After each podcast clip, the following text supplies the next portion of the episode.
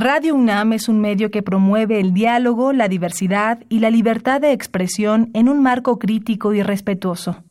Los comentarios expresados a lo largo de su programación reflejan la opinión de quien los emite, mas no de la radiodifusora.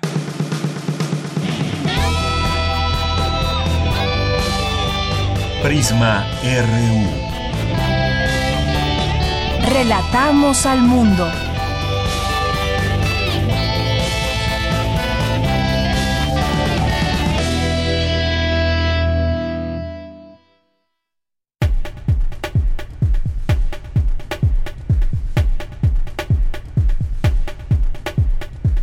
¿Qué tal? Muy buenas tardes. Gracias a todos ustedes que nos están escuchando en esta tarde de lunes 10 de junio del año 2019. Les saluda de este lado de Yanira Morán a nombre de todo el equipo. Los invitamos a que nos acompañen de aquí a las 3 de la tarde. Tenemos mucha información y bueno, pues hoy estamos recordando esta matanza del jueves de Corpus ocurrida un 10 de junio de 1971, hace ya 48 años, donde eh, murieron muchos jóvenes en manos de estos llamados halcones, un grupo, un grupo eh, de corte militar preparado por el gobierno en su momento de la República. Y bueno, pues también vamos a platicar el día de hoy sobre este acuerdo México-Estados Unidos. Eh, dijo hoy por la mañana el canciller Marcelo Ebrard que se habían mezclado dos temas, el comercial y el migratorio. Y bueno, la propuesta de Estados Unidos es que seamos un país, el tercer país seguro. Sin embargo, hay cosas que se van a hacer antes de ello. Se va a enviar ya de manera formal la Guardia Nacional en las eh, fronteras entre el sur y el México, entre sur, perdón, y el norte de México. Y también se habló de de varias cosas. Si no hay resultados, se tomarán medidas adicionales. Y bueno, una serie ahí de preguntas también que se hicieron al canciller. Vamos a platicar de esto, qué tanto gana México, eh, qué tanto pierde y qué pasa también con esta relación México-Estados Unidos. El presidente Donald Trump, como sabemos, no deja de estar muy atento a las redes sociales y ahí nos deja también entrever parte de estos, de estos acuerdos que hoy explicó el canciller. Así que vamos a hablar de este tema. Y bueno, por supuesto, eh, también hacer una mención especial sobre esta desafortunada situación del secuestro de un estudiante de mercadotecnia, Norberto Ronquillo, que fue ya reconocido por, su, reconocido por sus familiares. Él era originario de Chihuahua, fue secuestrado el martes pasado, pese a que su familia pagó el rescate, no fue liberado y hoy este universitario apareció muerto esta madrugada. Y bueno, pues ahí se declararon ya tres días de luto de la Universidad del Pedregal a la que él pertenecía. Las actividades académicas fueron suspendidas hasta el próximo 13 de junio y hoy al mediodía pues hubo una, una misa ahí en la explanada de la universidad. Algunos de los temas que estaremos tocando, tenemos ya también estarán con nosotros en un momento más nuestros amigos de Fundación UNAM que ya llegaron por aquí y en un momento más platicaremos con ellos. Vamos a tener también una entrevista en la sección de cultura a los integrantes, a integrantes de la Orquesta Basura sobre su participación en la obra La peor señora del mundo. Hoy es lunes de Cartografía RU con Otto Cázares, es lunes de Gaceta UNAM con el licenciado Hugo Huitrón y también las actividades que hay en la semana en la sala Julián Carrillo con Montserrat Muñoz. Así que no se pierda eh, Prisma RU el día de hoy. Desde aquí, relatamos al mundo. Relatamos al mundo. Relatamos al mundo.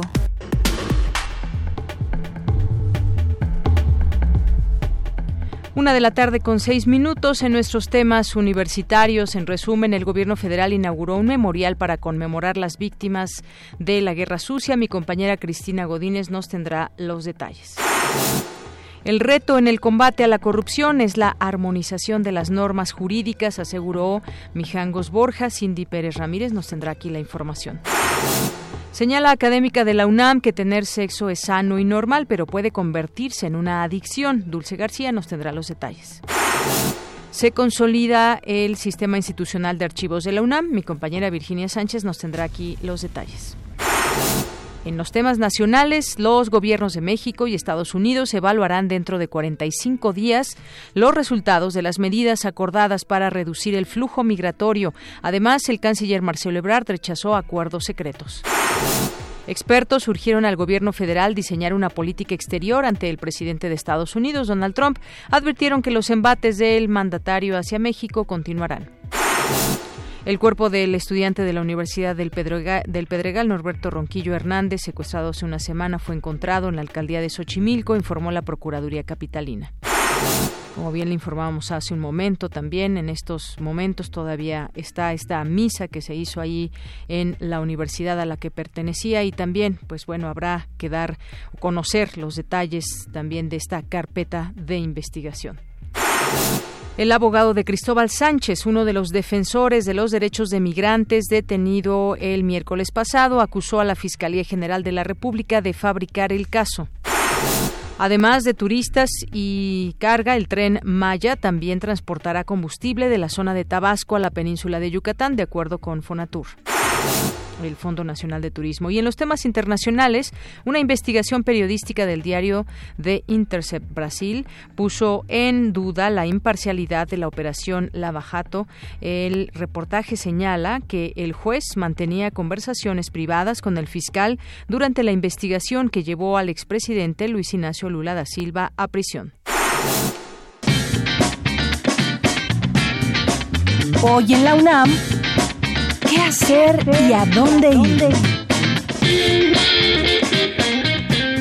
Como parte del ciclo Rumbo al Ariel 2019, la Filmoteca de la UNAM proyectará el documental Ayotzinapa, El Paso de la Tortuga. Dirigido por Enrique García Mesa, esta producción de Berta Navarro, Guadalupe Mesa y Mónica Lozano, en colaboración con TV UNAM, busca dar voz a las familias de las víctimas y esclarecer las circunstancias en las cuales ocurrió la desaparición forzada de los 43 estudiantes, haciendo visible el dolor de los alumnos, los padres y demás involucrados, recordándonos el vínculo íntimo que existe entre todos y la importancia de la solidaridad. La función será hoy a las 19 horas en el cinematógrafo del Chopo. La entrada general es de 40 pesos. No te puedes perder una emisión más de la nueva temporada de Diametral, Periodismo de Coyuntura, con la conducción del periodista Temoris Greco, quien aborda temas trascendentales de nuestro país y el mundo, como los derechos humanos, la libertad de expresión y la migración, entre otros. Sintoniza hoy la señal de TV UNAM por el canal 20.1 de televisión abierta en punto de las 18.30 horas te invitamos a la séptima edición del Tianguis de la Diversidad Textual, Los Otros Libros, que se llevará a cabo el viernes 21 de junio de las 17 a las 21 horas y los sábados 22 y domingo 23 de 11 a 21 horas en nuestras instalaciones. Adolfo Prieto 133, Colonia del Valle. La entrada es libre.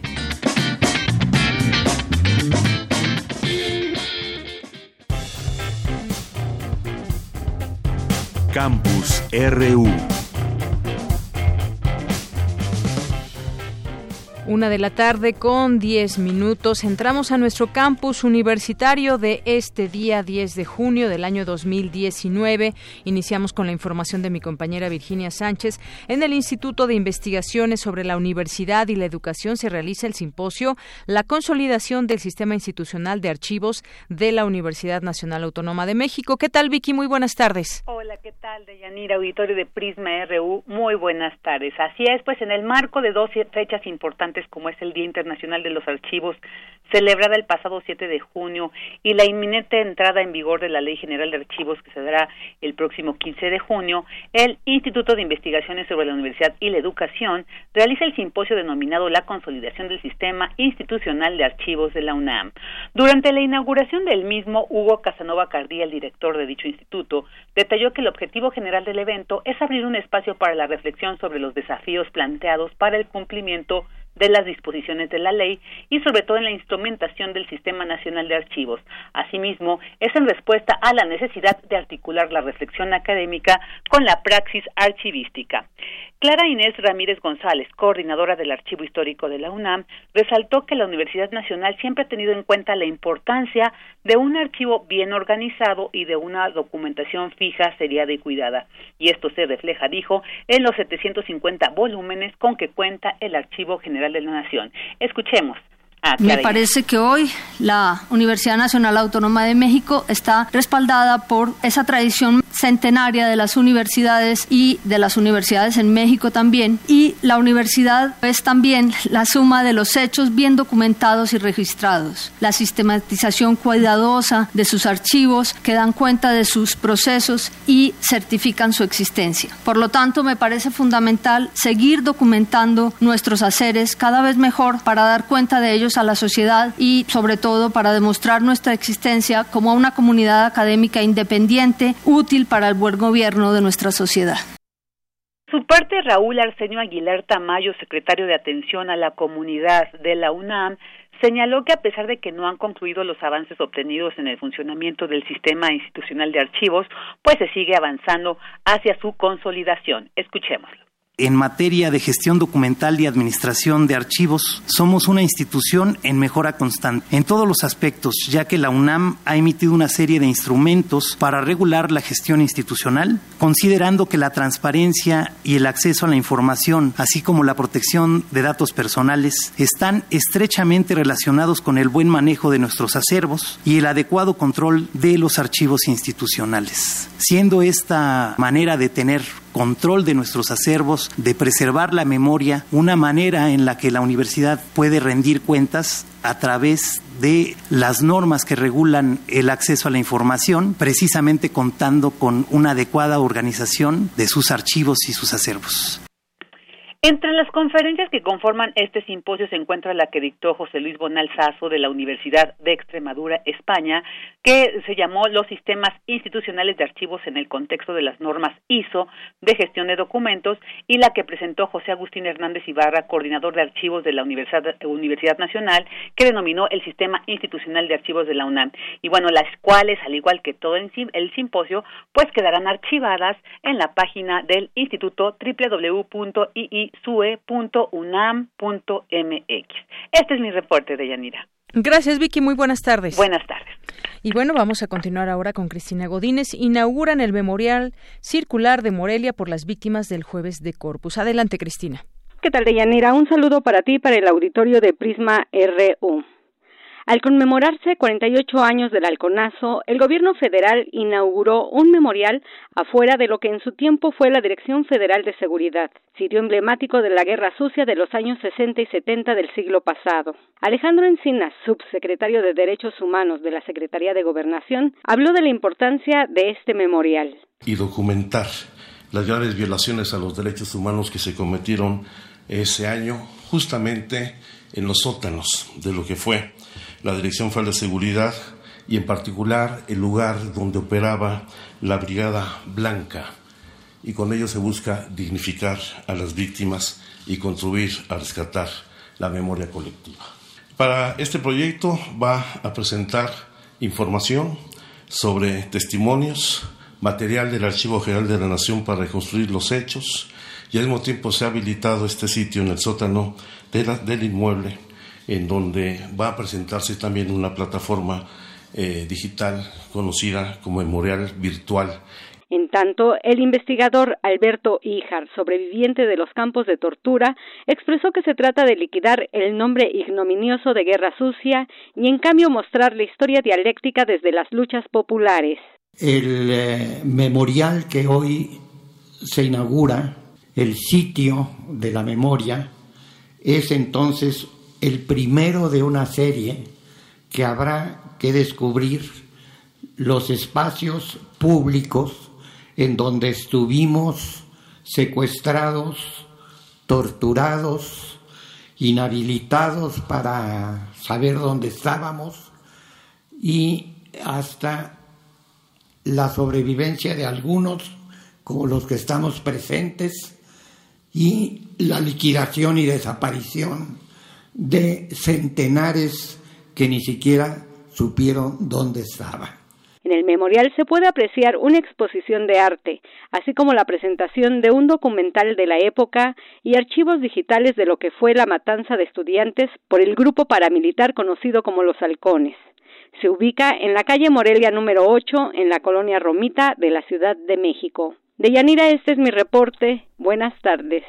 Gracias, gracias Cristina Godínez. Vamos ahora con mi compañera Dulce García. Señalan diputados que la participación de la UNAM y de la ciudadanía serán fundamentales para construir un plan nacional de desarrollo que atienda las necesidades de México. El propio rector Enrique Graue dijo que la UNAM seguirá participando.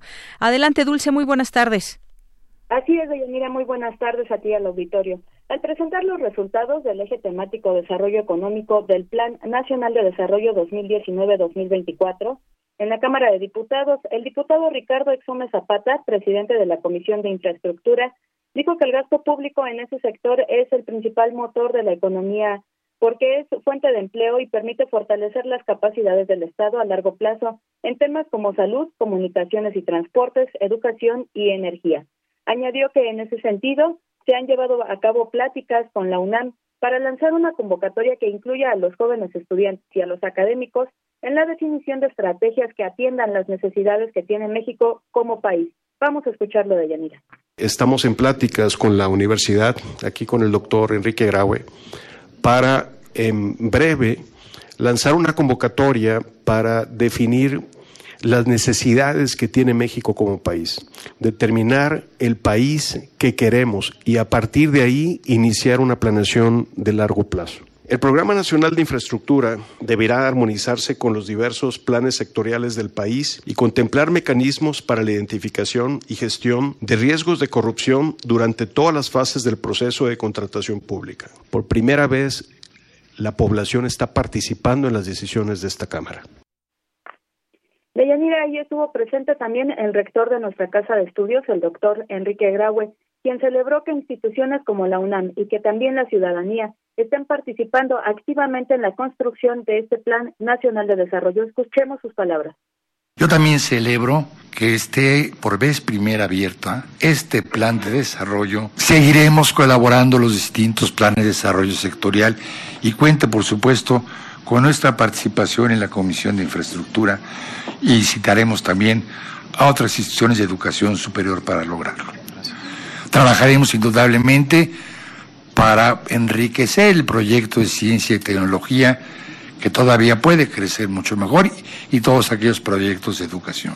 Cuenten pues con la Universidad Nacional Autónoma de México para seguir estrechamente colaborando con el Poder Legislativo de nuestra nación. Y bien, Deyanira, los diputados insistieron en la necesidad de la participación de la ciudadanía y de las instituciones académicas como es nuestra universidad. Este es el reporte. Dulce, muchas gracias por la información. Muy buenas tardes. Gracias a ti, buenas tardes. Hasta luego. Relatamos al mundo. Relatamos al mundo. Porque tu opinión es importante, síguenos en nuestras redes sociales, en Facebook como Prisma RU y en Twitter como arroba PrismaRU. Continuamos una de la tarde con 20 minutos. Muchas gracias por estar aquí con nosotros. Y pues como les habíamos dicho, ya están con nosotros nuestros amigos de Fundación UNAM, que en esta ocasión nos visitan para hablarnos de un programa muy importante, un programa de inglés de negocios desde la UNAM. Así que quiero presentarles a la licenciada Leticia Juárez Ortega, que es jefa de Departamento de Inglés del Centro de Enseñanza de Idiomas de la FESA Catlán. ¿Qué tal, licenciada Leticia? ¿Qué tal? Buenas tardes, señora también nos acompaña la maestra Gabriela Rivera García, que es responsable académico del programa de inglés de negocios. Bienvenida, maestra. Muchísimas gracias, buenas tardes. Y el licenciado Paulo Nava Contreras, que es coordinador de las sedes de capacitación ejecutiva e idiomas de FES Acatlán. ¿Qué tal? Buenas tardes, gracias por el espacio. Pues bueno, vamos a hablar de ese programa inglés de negocios UNAM que tiene estas sedes, la FESA Catlán y el CEI Eje Central. Me gustaría que platicáramos de este programa, cómo nace esta idea, eh, cómo participar y todas las ventajas que puede tener estudiar inglés de negocios. Sí, bueno, este programa nació simplemente con alguien que se acercó a, al CEI, Eje Central, a preguntar si ofrecíamos inglés de negocios. Y pues empezamos a platicar, Paulo, un profesor que también nos ayuda, e Israel Enríquez, eh, Javier Cortés, porque no elaborábamos un programa y todos los eh, exámenes y demás para poder echar a andar este curso de inglés de negocios y eso hace justamente un año un año queríamos hacerlo de manera muy formal de manera muy profesional y a esa hora que estamos entonces empezando. Muy bien. Y bueno, maestra, eh, se propone este programa como pues dominar el inglés, un programa que crea la UNAM, la universidad, una de las dos mejores universidades de, en América Latina. ¿Cómo surge esta también? Bueno, ya nos platicaba un poco la licenciada Leticia, pero ¿qué, ¿cómo podemos encontrar este enfoque? No es estudiar quizás nada más como comúnmente se hace el inglés, sino aplicarlo al tema específico de los negocios. Efectivamente, porque hay mucha gente que tiene la necesidad o tiene ya el conocimiento en negocios, pero que tiene la necesidad inmediata de, de hacer lo mismo, pero en inglés. Así es, es que un tipo de moneda, de, perdón, un tipo de moneda de cambio, de, de, sé cómo hacerlo, pero necesito hacerlo en otro idioma y presentarme y tener las herramientas. Exacto, es el lenguaje quizás eh, puede ser mucho más específico, eh, utilizar ciertas estructuras diferentes a lo normal. Sobre esto cómo cómo cómo se digamos cómo se lo ofrecemos a los estudiantes aquí el licenciado o la maestra. Sí, claro. Pues bien, eh, el proyecto está eh, definido en un, en un programa de 25 niveles que a su vez se subdividen en cinco bloques que van eh, considerando diferentes niveles y de adquisición de diferentes habilidades con el transcurso de este, de este programa.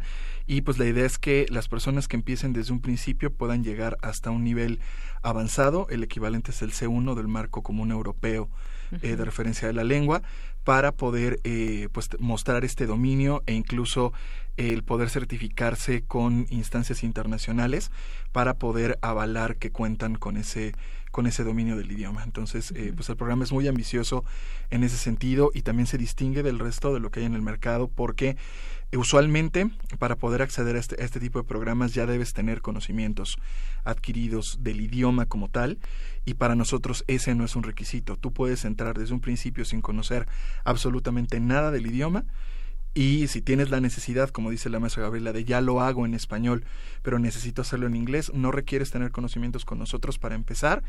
Nosotros te vamos a brindar esas herramientas para poder hacerlo, con características que son también atractivas como eh, grupos pequeños, ¿no? O sea, grupos con, con, un, con una cantidad limitada de participantes con la intención de que el profesor además de brindar el, conocimiento, pues también sirva de coach, ¿no? Para poder detectar cuáles son las necesidades puntuales de cada persona, porque estamos hablando que seguramente serán grupos multidisciplinarios donde converjan diferentes profesiones y que de acuerdo a cada profesión se tengan necesidades puntuales en cuestión del dominio de las habilidades del idioma. Entonces el profesor podrá ir asesorando, contará con herramientas tecnológicas para dicho efecto, para poder eh, apoyar eh, de, de manera adicional a los alumnos en ese sentido y que logren ir adquiriendo de manera paulatina estos eh, conocimientos a lo largo del, del aprendizaje, ¿no? Entonces eh, es una es un programa bastante atractivo en ese sentido y también pues estamos conscientes de que la gente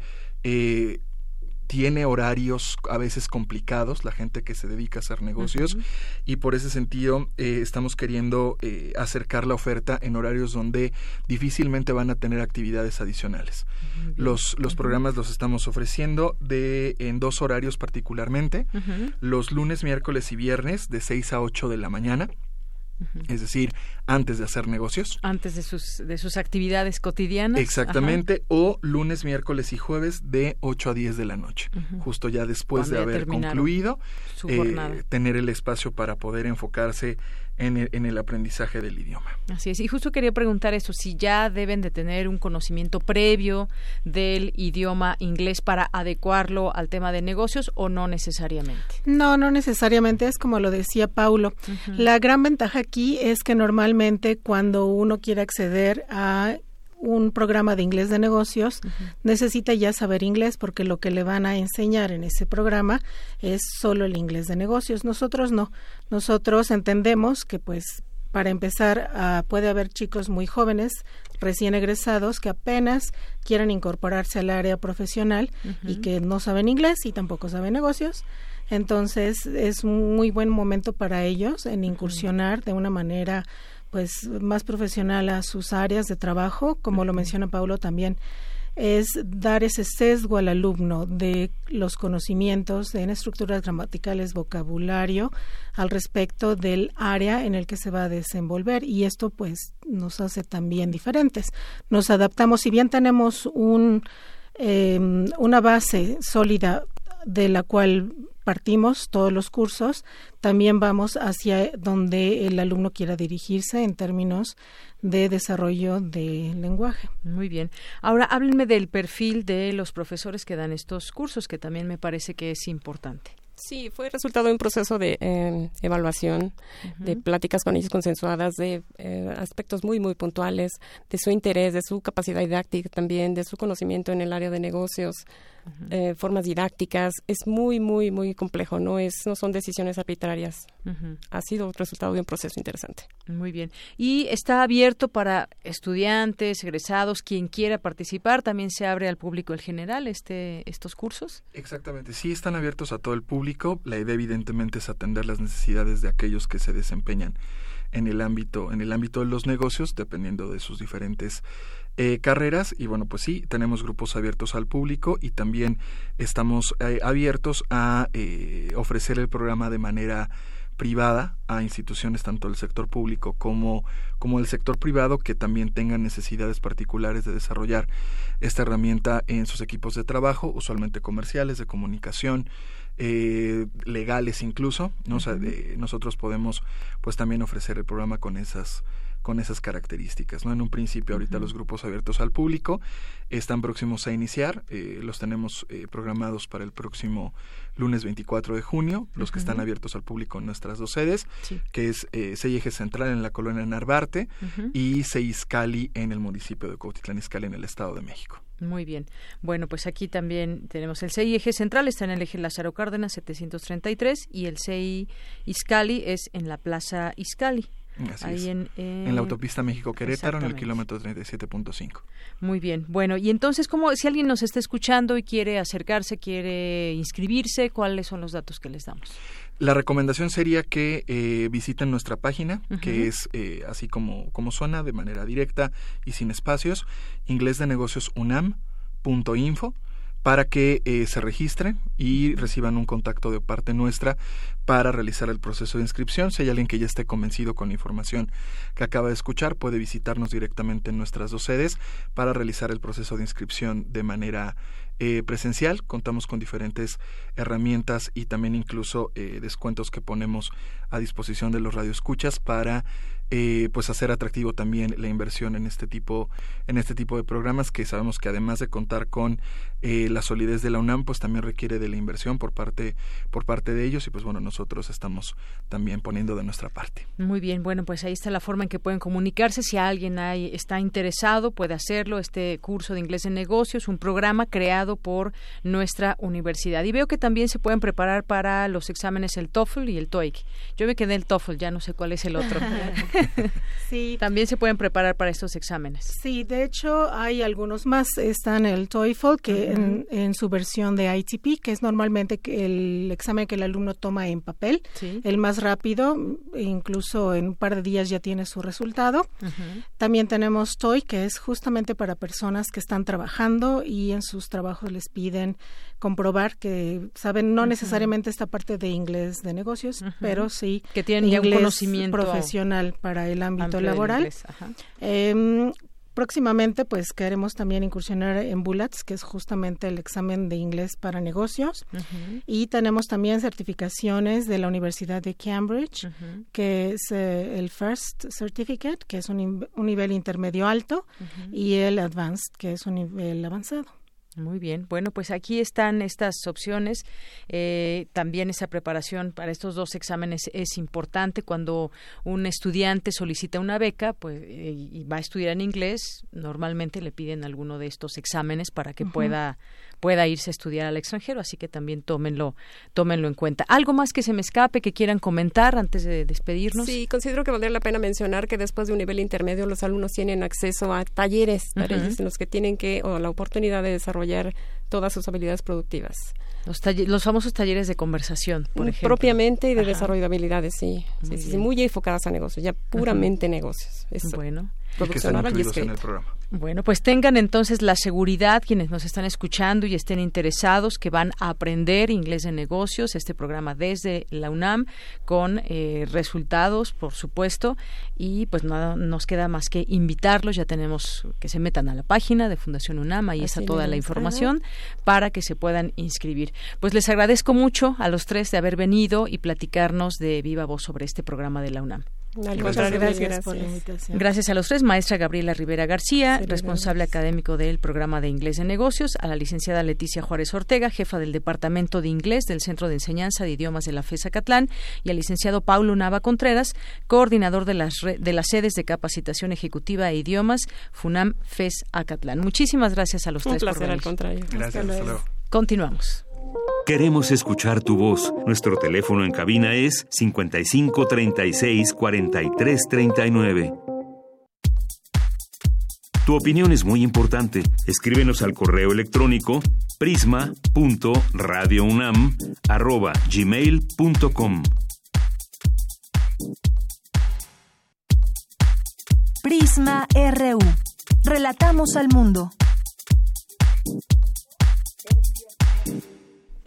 Continuamos una de la tarde con 33 minutos. Vamos a hablar sobre este tema México-Estados Unidos. Ante Estados Unidos, México ganó 45 días para demostrar que tiene razón, dice el canciller Marcelo Ebrard. Hoy por la mañana, en la conferencia de los lunes del presidente, estuvo ahí el titular de la Secretaría de Relaciones Exteriores y resumió los puntos positivos. Dijo que no hay una amenaza de tarifas en 90 días de manera precisa y por su evaluación, 45 días. Se prepara el tema de la migración y el comercio de las negociaciones y México tendrá la oportunidad de demostrar que tiene la razón ante el contexto de que por primera vez en el ámbito internacional las tarifas de aranceles no se aplican. ¿Qué decir de todo esto? ¿Quién gana? ¿Ganamos? ¿Perdemos en todo esto? Platiquemos con el doctor Raúl Benítez Manaut, doctor en estudios latinoamericanos por la UNAM e investigador del Centro de Investigaciones sobre América del Norte de la UNAM, el CISAN. ¿Qué tal, doctor? Bienvenido, muy buenas tardes. ¿Cómo está? Buenas tardes. Muchos saludos a la audiencia de Prisma RU. Muchas gracias, doctor. Pues, ¿qué le parece de primera instancia todo este, pues estas negociaciones, estas pláticas duras, largas, en donde, pues, las autoridades mexicanas y de Estados Unidos, pues, ya hoy pueden informar sobre algunos de los acuerdos? Sí, bueno, mire, este, a mí los acuerdos obviamente me parecen muy bien. Qué bueno que se llegó a un acuerdo y que hoy no están aplicando los intereses que amenazaba Donald Trump con imponer a México. Este, la cuestión son las condicionantes a México, que como bien se dice, pues están muy duras, están muy difíciles de cumplir, pero son necesarias, porque eh, se está hablando de que eh, pues los migrantes que están llegando a la frontera norte de México y quieren atravesar la frontera con Estados Unidos, pues tienen que atravesar, en el caso de los que se van hacia Texas, tienen que atravesar casi 2.000 kilómetros, y los que van hasta California, pues casi 3.000 kilómetros de distancia alguien los lleva, alguien los trae, son redes criminales. Entonces, el gobierno mexicano por primera vez tiene que tomar en serio que está penetrado por el crimen organizado eh, a nivel de los presidentes municipales, empresas de transporte de autobuses, este, muchos funcionarios del Instituto Nacional de Inmigración, policías municipales en Veracruz, en Oaxaca, en Chiapas, en Tabasco, eh, en, en Tijuana. Entonces, es un esfuerzo parecido al que tiene que hacer el gobierno como el que hizo con el Huachicol en enero. Tiene que atacar a las redes de traficantes de personas porque quienes se benefician son el crimen organizado, se traslada a la gente hacia el norte y luego cruzan la frontera y se crea un gran problema pues, diplomático tremendo entre México y Estados Unidos.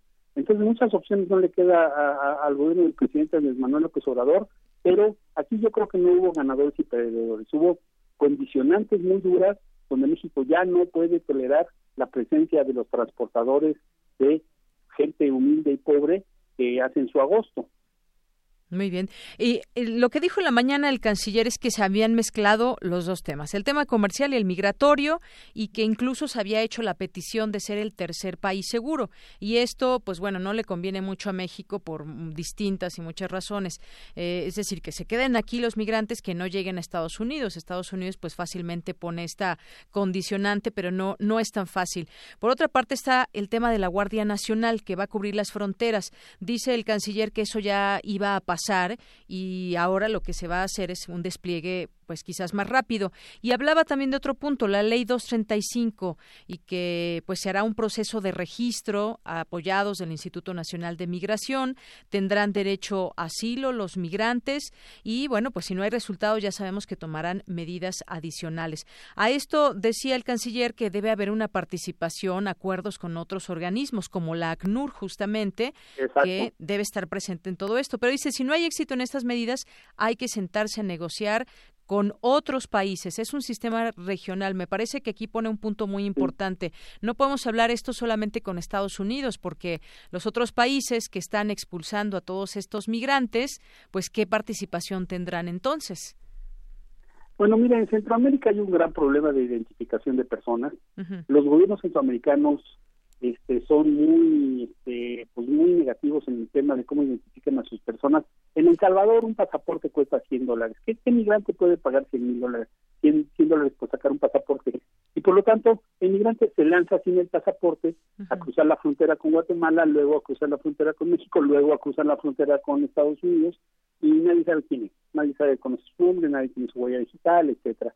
Entonces, los países de Centroamérica tienen que también eh, tomar el problema en sus manos y empezar a, generar condiciones para que esto se regularice. ¿Cómo? En primer lugar, dándoles pasaporte a, los que quieran salir del país. Es un derecho humano circular. Este, eso no se le puede impedir a nadie. Y el país tiene la obligación de dar un pasaporte. Este, eh, lo ideal sería que se retuvieran esas personas por razones laborales, que tengan trabajo y que no tengan miedo en sus países, como sucede con los hondureños, por ejemplo, los que viven en, la ciudad de San Pedro Sula, que es la ciudad más peligrosa de América Latina. Pero es, este, México está pidiéndole ya a los gobiernos de Centroamérica pues que registren a sus personas y que vayan documentados. Eso, en eso podría hacerse un primer programa de cooperación entre México y los Estados Unidos, pues muy ambicioso. Pero en este acuerdo, pues sí están los puntos flacos. Estados Unidos sí está presionando a México. En México, pues no le quedan muchas opciones. El presidente Andrés Manuel López Obrador está contra la pared está contra la pared porque los empresarios están exigiendo que negocie todo lo que sea necesario para que no pongan aranceles y por otro lado los derechos humanos son importantes, también está contra la pared con los defensores de los derechos humanos que están exigiendo que se les trate bien a los migrantes porque son efectivamente son seres humanos. Él, él es hábil, el presidente López Obrador es hábil, logró sacar este este round, pero esta pelea de box apenas comienza, las elecciones en Estados Unidos todavía no anuncia eh, su, su, su, su reelección, esto va a ser el día 18 de junio, y ahí puede haber un segundo round que él tome como tema de campaña México, y eso este, va a estar muy grueso porque pues lo vamos a tener un buen rato, muchísimos meses alineando contra México como tema de campaña para ganar adeptos entre la población de Estados Unidos más negativa a la migración. Así es. Y bueno, ¿qué hubiera, qué hubiera pasado si no se hubiera negociado ese tema de los aranceles? Bueno, pues eh, según tenemos entendido, hubiera incrementado el IVA, habría una pérdida de casi un millón doscientos mil empleos, una caída del 1.12% en el Producto Interno Bruto, es decir, la imposición de las tarifas arancelarias hubieran provocado una crisis económica en nuestro país, según las palabras del Bueno, eso no es tan así, ¿eh? eso son exageraciones. No, claro que no. Empezar, hubiera bajado el precio de los alimentos, el aguacate no estaría a 80 pesos, estaría a 30 pesos, eso está bien, ¿no? Pues yo creo que el sí. Jitomate, el, el, jitomate estaría más barato. Este, pero México también importa pues, maíz de Estados Unidos, maíz de Australia, etcétera.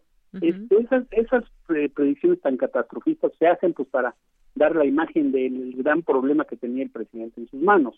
este, pero eso no es automático, eso es, un proceso.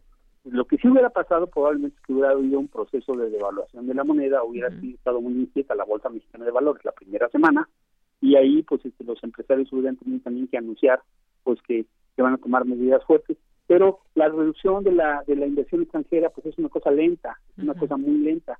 Ahora, si el presidente Trump impone el 5% de arancel, arancel, ese todavía es digerible. Todavía los importadores estadounidenses lo pueden asumir en su cuota de ganancia. Eh, pero ya el 10%, el 15% ya es muy difícil y sí impactaría en la economía mexicana. Así es. Bueno, entonces, para ir poniendo las cosas eh, claras, por una parte tenemos al canciller, dice que fue un buen logro para México, lo mismo que el propio presidente Andrés Manuel López Obrador.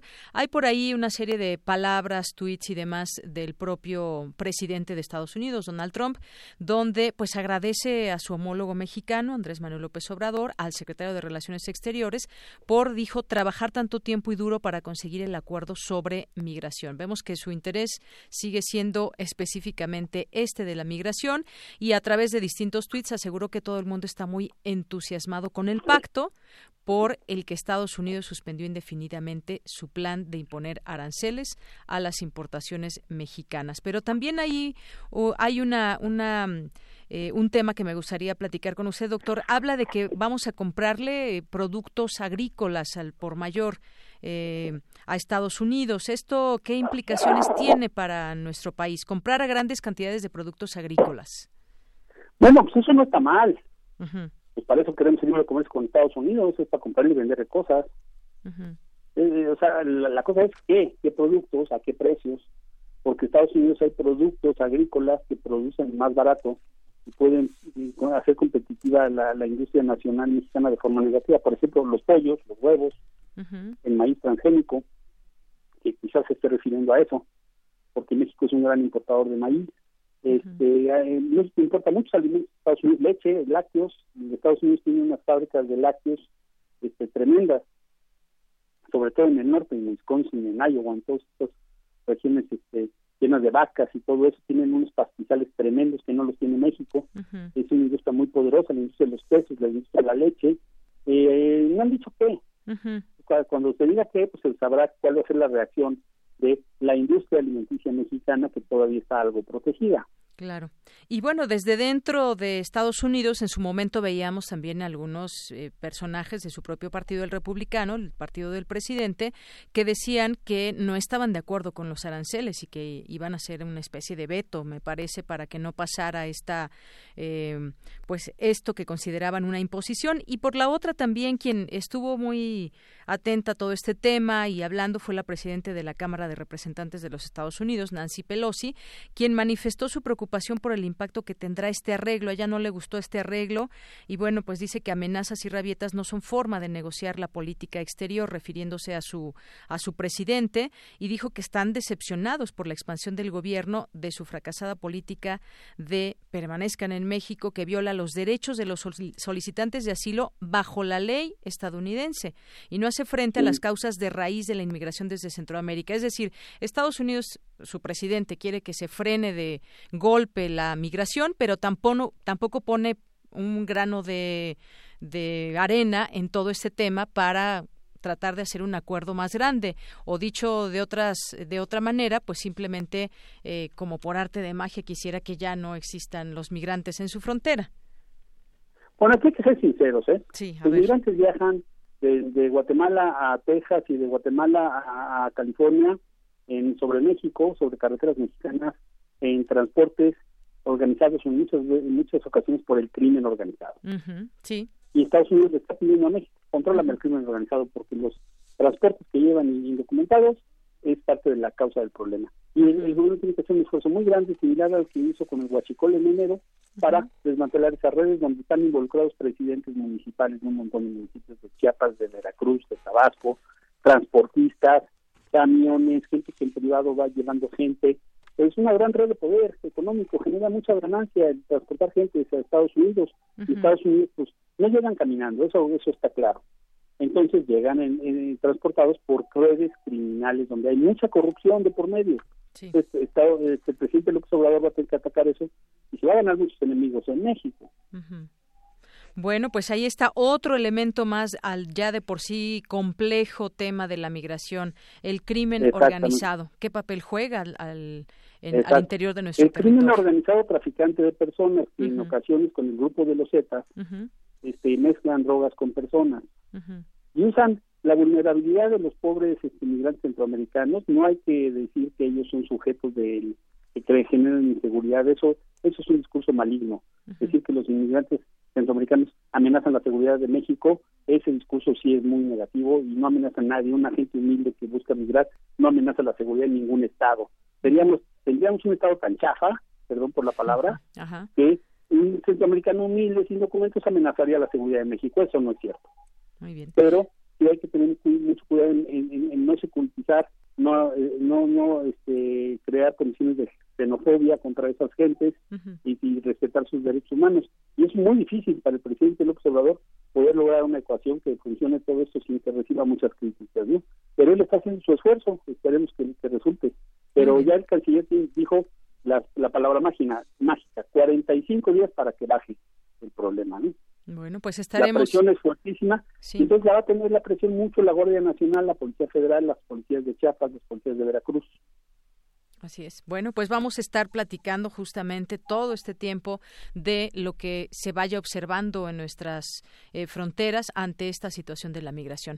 Pues doctor, le agradezco mucho, le agradezco mucho estos minutos en Prisma no? Mucho gusto cuando se les ofrezca a, a sus órdenes. Gracias, hasta luego. Hasta luego. Bien, pues fue el doctor Raúl Benítez Manaut, doctor en estudios latinoamericanos por la UNAM e investigador del Centro de Investigaciones sobre América del Norte de la UNAM. Pues todo un tema con muchas situaciones que van o pueden suceder en los próximos 45 días. Porque tu opinión es importante, síguenos en nuestras redes sociales, en Facebook como Prisma RU y en Twitter como arroba PrismaRU. Bien, continuamos. Algunos temas nacionales también en las noticias el día de hoy. La Profeco busca quitar concesión a gasolineras que se niegan a ser verificadas. Imagínense creo que es parte de lo que debe poner en orden la autoridad. Se deben verificar las gasolineras para que realmente nos den litros de a litro y bueno, pues lo que tengan que verificar. Hoy la Profeco eh, informó que cinco gasolineras se negaron por segunda ocasión a ser verificadas, por lo que pidió a la Comisión Reguladora de Energía, la CRE, quitarles la concesión y a petróleos mexicanos dejarles de vender combustible. Y bueno, pues se presentó ya también una denuncia en la Fiscalía General de la República para cualquier delito que hubiera que perseguir. Lo dijo el titular de la Profeco, Ricardo Sheffield Padilla, que estuvo hoy por la mañana ahí en la conferencia del presidente López Obrador. Por otra parte, Emilio Lozoya también usó los helicópteros de Pemex. El fin de semana surgió información al respecto de cómo hacía uso de estas aeronaves de manera indiscriminada, gastando pues un montón de dinero. Además del avión de Pemex, su exdirector Emilio Lozoya también se dio vuelo eh, con los helicópteros. Desde 2015, la Auditoría Superior de la Federación pidió sancionar los abusos e irregularidades en el uso de aviones y helicópteros oficiales. Por ejemplo, pues la, auditoría documentó que Lozoya realizó 727 traslados en helicóptero, un promedio de dos diarios desde su casa en Bosques de las Lomas hacia la torre de Pemex o al helipuerto de la torre eh, Grupo Acerero del Norte, propiedad de Altos Hornos de México. La Fiscalía y las autoridades fiscales también buscan castigar la compra millonaria de dinero público de una planta chatarra de fertilizantes de agronitrogenados. Van saliendo más cosas. Y otra noticia más, otro fraude al descubierto en Pemex, ahora con la marca Acron. Pues esto es parte de lo que estamos viviendo, pero que se conozca cómo viajaba Emilio Lozoya también es importante dentro de toda esta investigación, que nos demos una idea de que pues le gustaba este despilfarro de dinero con este tipo de vuelos. Y bueno, pues hay que recordar hace 10 días el dueño de Altos Hornos de México, Alonso Ancira, fue detenido en España y Emilio Lozoya tiene una orden de aprehensión por lavado de dinero, aunque bueno, sabemos que se ha amparado. Y el sábado pasado, Reforma y Mexicanos contra la Corrupción y la Impunidad revelaron que 12 días después de que Pemex autorizó la compra de la planta de fertilizantes, en 2013, un abogado y exdirectivo de Altos Hornos adquirió en representación de la esposa de Emilio Lozoya, Mariel Elén, una residencia de lujo en con un valor de 1.9 millones de dólares. Así más o menos las cosas y estos entramados. Continuamos. Relatamos al mundo. Relatamos al mundo.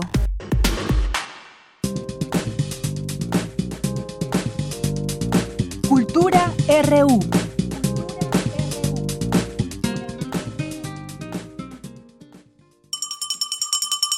¡La basura!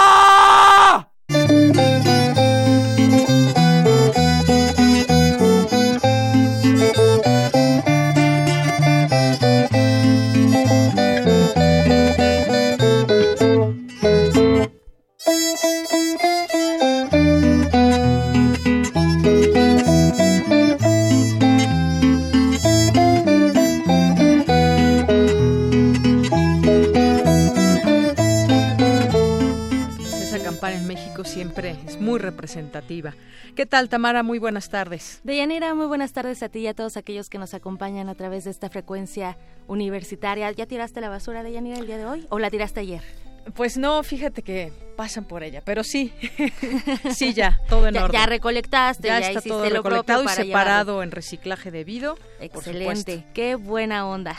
sí, hay que hacerlo todos. Así es, Deyanira. Bueno, pues ya lunes 10 de junio, qué gusto iniciar la semana con ustedes que nos escuchan en esta primera hora de Prisma RU. Y bueno, escuchamos al inicio de la sección, fue un recordatorio justo para que vayan y tiren la basura. Y mientras tanto, bueno, también es momento de hablar de música, de libros, de cuentos. Escuchamos de fondo La Bruja, interpretada por la Orquesta Basura, que es un proyecto artístico originario de la Ciudad de México. Pero para contarnos más detalles de esta agrupación, ya nos acompaña aquí en cabina Forest Basura. Él es uno de los integrantes, uno de los cuatro integrantes de la Orquesta Basura. Forest, bienvenido a este espacio, ¿cómo estás? Hola, ¿qué tal? Muy bien, saludos a todos los que nos escuchan, gracias por el espacio. No, al contrario, gracias a ti por visitarnos. Oye, a ver, la Orquesta Basura ya lleva más de una década eh, dedicándose a la música, pero me gustaría que nos platicaras empezáramos platicando cómo es que surge este proyecto. Claro que sí, eh, pues es la inquietud de cuatro jóvenes en ese entonces, eh, de querer hacer música y de, querer tener diferentes sonidos, diferentes texturas en colores y sabores, nosotros le llamamos, dentro de nuestra propuesta, de nuestra búsqueda musical. Entonces, en vez de comprar los instrumentos, de adquirirlos de esa forma, nos dimos cuenta que podíamos construirlos y de esa forma podíamos tener como resultados muy interesantes, ¿no?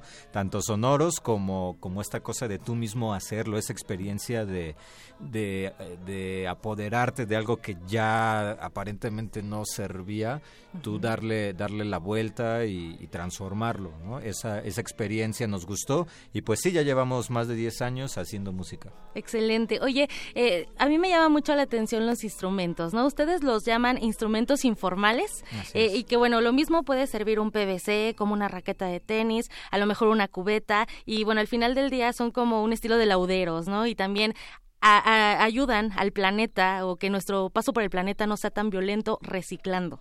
Claro, aunque el objetivo del proyecto no era dar ese mensaje eh, de cuidar el planeta, que sí lo hacemos y queremos eh, que todos lo, lo hagan, eh, era más bien como esta experimentación a partir de los sonidos que teníamos a nuestro alcance, dejarnos sorprender, cautivar por, por el estruendo de una cacerola de peltre, por ejemplo, ¿no? sí es una especie de laudería urbana, le llamamos nosotros, a raíz que tenemos pues ahí en nuestro entorno, nuestra realidad, en nuestro día a día, ¿no? Entonces, este, sí es una forma de, cuidar el ambiente, también el bolsillo, eh, y sobre todo a nosotros mismos en espíritu, en creatividad, en, seguir divirtiéndonos. Además es una forma muy artesanal, ¿no? Empieza, la, artesanía empieza desde que crean sus instrumentos hasta la creación de música, ya la, melodía. Eh, ¿Cómo están? Digo, es que tienen una fusión musical bastante extensa. ¿Cómo clasifican ustedes esta esta fusión? Pues e, es complicado. O, no hay una clasificación. sí, realmente no, no la hay. Eh, a estas alturas de, nuestra carrera hemos hecho como cosas muy diferentes y muy disparatadas eh, eh, de una a, la otra, de extremo a extremo. Y a nosotros nos encanta la música, es lo que queremos compartir también, que alguien puede escuchar un tango y una canción de metal, por ejemplo. O ahorita escuchábamos un arreglo que hicimos de La Bruja, ¿no? Música tradicional mexicana, pero también nos gusta la música tradicional rusa. Nosotros creemos que no está peleado uno con el otro. Y pues ya llevando a, la, a las personalidades eh, humanas, pues también queremos eso, ¿no? Que haya como respeto, integración entre las diferentes formas de pensar, vivir, vestir, etcétera. Claro. Oye, pues tengo entendido que varios son egresados también de la UNAM. Hay ahí una... Eh, pues una instrucción académica, ¿no? Hay, hay, hay un estudio también y bueno, eh, llevan ya tres discos grabados. Así es. ¿Sí? ¿Para cuándo hay otro? Eh, de hecho, estamos ya en eso, estamos en, estudio de grabación haciendo el cuarto disco. Eh, seguramente saldrá a finales de, este año, y, pero ya, ya, está, ya está preparándose, ya se está mezclando, ya se está grabando. Y pues ahí tendrán noticias nuestras de, la nueva música. Excelente. Oye, bueno, se han presentado en diversos recintos, se han presentado a nivel nacional, también a nivel internacional. A, la fuera del aire te decía, ¿no? Que eh, los vi hace poco en La Hora Elástica, en TV UNAM con Luisa Iglesias y bueno, con Monocordio. Y también dentro de estas eh, mancuernas que, que están realizando, el próximo 16 de junio se unen también a, bueno, que ya han presentado anteriormente, pero el 16 de junio hay otra presentación de La Peor Señora del Mundo. ¿Cómo es que llegan a, colaborar con Francisco Hinojosa, que es el autor de este libro?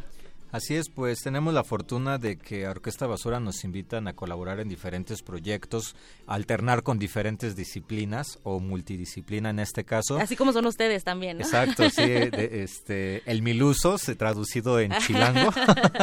y nos invitó eh, eh, Chema Arreola, de libros eh, vivos. Mm, eh, eh, que trae este concepto de libros vivos, que es una plataforma en donde quiere sacar al libro de, de ahí, de, donde está guardado, y, darle una lectura diferente.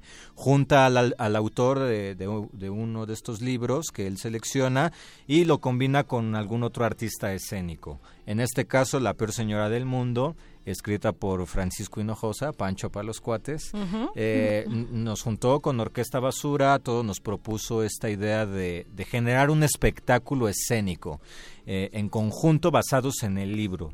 Eh, hubo mucha mucha libertad y pues cabe resaltar no no es una obra de teatro tampoco es la musicalización de la lectura sin embargo, sí tiene varias partes eh, eh, en todo el espectáculo de, esto. Está la presencia del autor, a veces leyendo el libro, a veces haciéndole de actor, a veces improvisando, y nosotros ahí siempre acompañando con música, pero lo curioso es que la, premisa era a qué suena Turambul. Turambul es el lugar donde se desarrolla esta historia.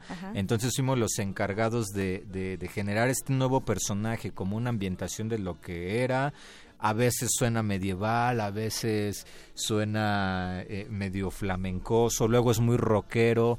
Y, y esa era como, como, como la idea, combinar diferentes disciplinas con una libertad artística y creativa completamente y siempre interactuando con, con, el maestro y basándonos en el libro. Excelente. Y bueno, para aquellos que no han leído La peor señora del mundo, que lo dudo porque es, es como del imaginario colectivo ya, ¿no? Allá, allá por los 90 eh, hubo como un problema, tuvo tropiezos la, la, este, este cuento para que saliera editado y ya actualmente ha vendido más de un millón de copias, lo cual habla muy bien de que se está haciendo algo bien. Y bueno, la historia es básicamente es la peor señora del mundo es una señora muy mala, que es capaz de, beber una botella completa de mezcal espadín, que además castiga a sus hijos por sacar buenas calificaciones, pero también por sacar malas calificaciones. Entonces ustedes son los encargados de, meternos en todo el ambiente, en la historia, que por lo que, lo que escucho es un espectáculo multidisciplinario, ¿no? Como una especie de literatura expandida. Así es, literatura expandida creo que sería un muy buen término. Eh, es una lectura del libro performática, con música, digo Orquesta Basura, aunque no hacemos montajes eh, teatrales, también tenemos nuestra parte ahí como de, ser personajes. Y pues sí nos volvemos habitantes de este, de este, de esta historia, de este lugar Turambul. Y sí, como dices, fue un libro censurado, a pesar de que es un referente de la literatura infantil en la actualidad, eh, fue censurado mucho tiempo porque toca, toca temas bastante delicados. Eh, no es un libro convencional para, para los niños. Eh, sin embargo, es, es muy curioso que ahora que estamos dando los espectáculos junto con el maestro, se acercan adultos a decirle que ellos leyeron ese libro de niños, ¿no? y que, que, les generó este fuerte impacto. Y yo creo que tiene esa ese éxito y, esa vigencia porque los temas que trata siguen siendo vigentes, están presentes. Habla acerca de migraciones, habla acerca de, de, violencia. En este caso, eh, Pancho Hinojosa nos cuenta que se inspiró en una vecina, ¿no? Así es. Eh, yo tuve esa vecina que nos aventaba piedras porque jugábamos fútbol en la calle. O sea, a la señora le parecía mal que un o normal, jugara fútbol. No, normal aventar piedras. Exacto. Y entonces este libro es eh, invita obviamente a que se acerquen a la lectura. Por supuesto. Y, objetivamente esta historia invita a, reflexionar acerca de cómo es que pensamos y nos comportamos en, la actualidad, ¿no?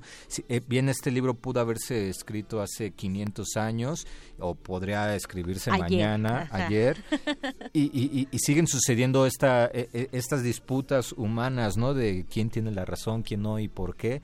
Y bueno, en esta ocasión lo hacemos de una forma bastante divertida, incluyente, apto para toda la familia en esta ocasión, que nos presentaremos en el Lunario del Auditorio Nacional. El 16 de junio tenemos una cita a la una de la tarde en el Lunario, eh, al lado del Auditorio Nacional, si quieren ser parte de este espectáculo, que bueno, iniciaron en bajo circuito, ahorita lo están presentando acá, lo cual me parece maravilloso. Bueno, pues Forest Basura, no me resta más que agradecerte tu visita y también extender a los otros tres integrantes de la Orquesta Basura que algún día vengan acá a la cabina a tocar para nosotros y para los que nos acompañan cada tarde. Claro que sí, con gusto. Aquí fue nuestra primera entrevista de nuestra carrera y siempre es un gustazo ah, venir aquí a avisarles que estamos trabajando con, grandes personas, grandes artistas y muchísimas gracias por la invitación. Gracias, a ti.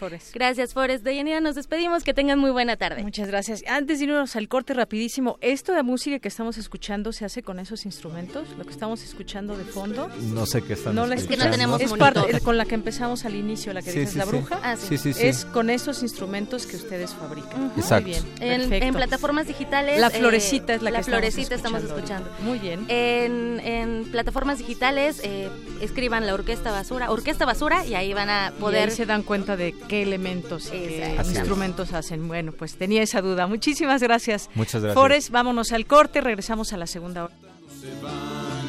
Entre flores de ya sé tu querido amor.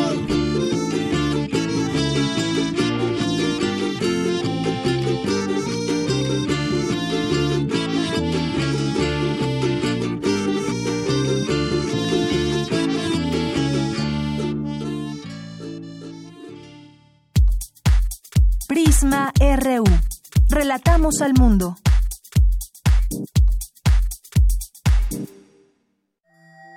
El Museo Universitario del Chopo te invita a conocer sus tres nuevas exposiciones. Después de 49 años de carrera, la artista Lourdes Grobet continúa sus derivas con Caminanta. Exposición que recorre sus huellas, con la curaduría de Víctor Muñoz. El toro y otros relatos de Eduardo Sarabia presenta jarrones, cajas de embalaje y un mural sobre la frontera norte, los mitos indígenas, el narcotráfico, la violencia y el béisbol. Los huecos del agua, arte actual de pueblos originarios. Más de 20 artistas de pueblos originarios cuestionan la castellanización forzada, la destrucción ambiental de su territorio, la anulación de su autonomía y la violencia racista a la que han sido sujetos. Te esperamos a partir del 23 de mayo. Más información en www.chopo.unam.mx y redes sociales del museo. En 30 años, el mal manejo de los recursos naturales ha acabado con el 26% de nuestros bosques. Tan solo entre 2010 y 2015 perdimos 91 mil hectáreas de bosques cada año. La ventaja es que ahora con la nueva Ley General de Desarrollo Forestal Sustentable se cuidarán mucho más y mejor nuestros bosques y selvas. Algunos beneficios son que se le pagará a los propietarios de los bosques para cuidarlos y conservarlos. ¿Y de quién creen que fue esta propuesta? Sí, del Partido Verde.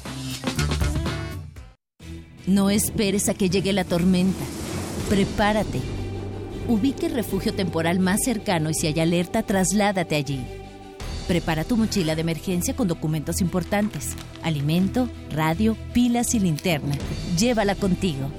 Recuerda, por la fuerza del viento, un ciclón puede ser depresión tropical, tormenta tropical o huracán. Sigue las recomendaciones y mantente a salvo. Comisión Nacional del Agua. Gobierno de México. Somos hilos entrecruzados armando una bandera. Somos un mismo emblema. Unidad que se hermana con la música.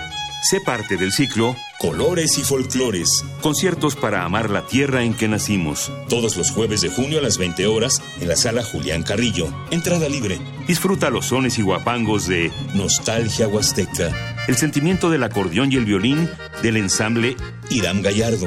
Boleros y son cubano a cargo de las muñequitas de Sololoy y la nostalgia del folk de Tres Tristes Tangos. Súmate a esta fiesta por la tradición. Radio UNAM, Experiencia Sonora. Queremos escuchar tu voz. Nuestro teléfono en cabina es 55 36 43 39. Mañana en la UNAM, ¿qué hacer y a dónde ir? La Dirección General de Personal organiza la conferencia La Resiliencia, Poder de Adaptación, con la ponencia del doctor Miguel Alejandro Villavicencio Carranza, especialista en desarrollo de habilidades personales y gerenciales, que se llevará a cabo el próximo 12 de junio en punto de las 16 horas en el aula de la extienda UNAM, ubicada frente al estacionamiento número 3 del Estadio Olímpico Universitario. La entrada es libre. Del 11 al 13 de junio se llevará a cabo el simposio Las organizaciones en la sustentabilidad de la cadena agroalimentaria de los lácteos, bajo la coordinación de los doctores Valentín Espinosa Ortiz, Luis Brunet Pérez, Adolfo Álvarez Macías y Ramón Soriano Pérez. Recuerda, este simposio se realizará del 11 al 13 de junio de 9 a 16 horas en el Auditorio de Educación Continua de la Facultad de Medicina, Veterinaria y Zootecnia en Ciudad Universitaria. Para mayores informes, visita el sitio Educación Continua continua.fmbz.unam.mx. La Facultad de Química te invita a participar en los cursos y talleres intersemestrales 2019, que se llevarán a cabo del 17 al 28 de junio. Podrás escoger entre más de 30 disciplinas, como danza árabe, hawaianas y polinesias, folclor mexicano, canto, guitarra, yoga, capoeira, jazz, entre otros. Las inscripciones se encuentran abiertas. Visita el sitio química.unam.mx diagonal alumnos diagonal actividades culturales. Para Prisma RU, Daniel Olivares.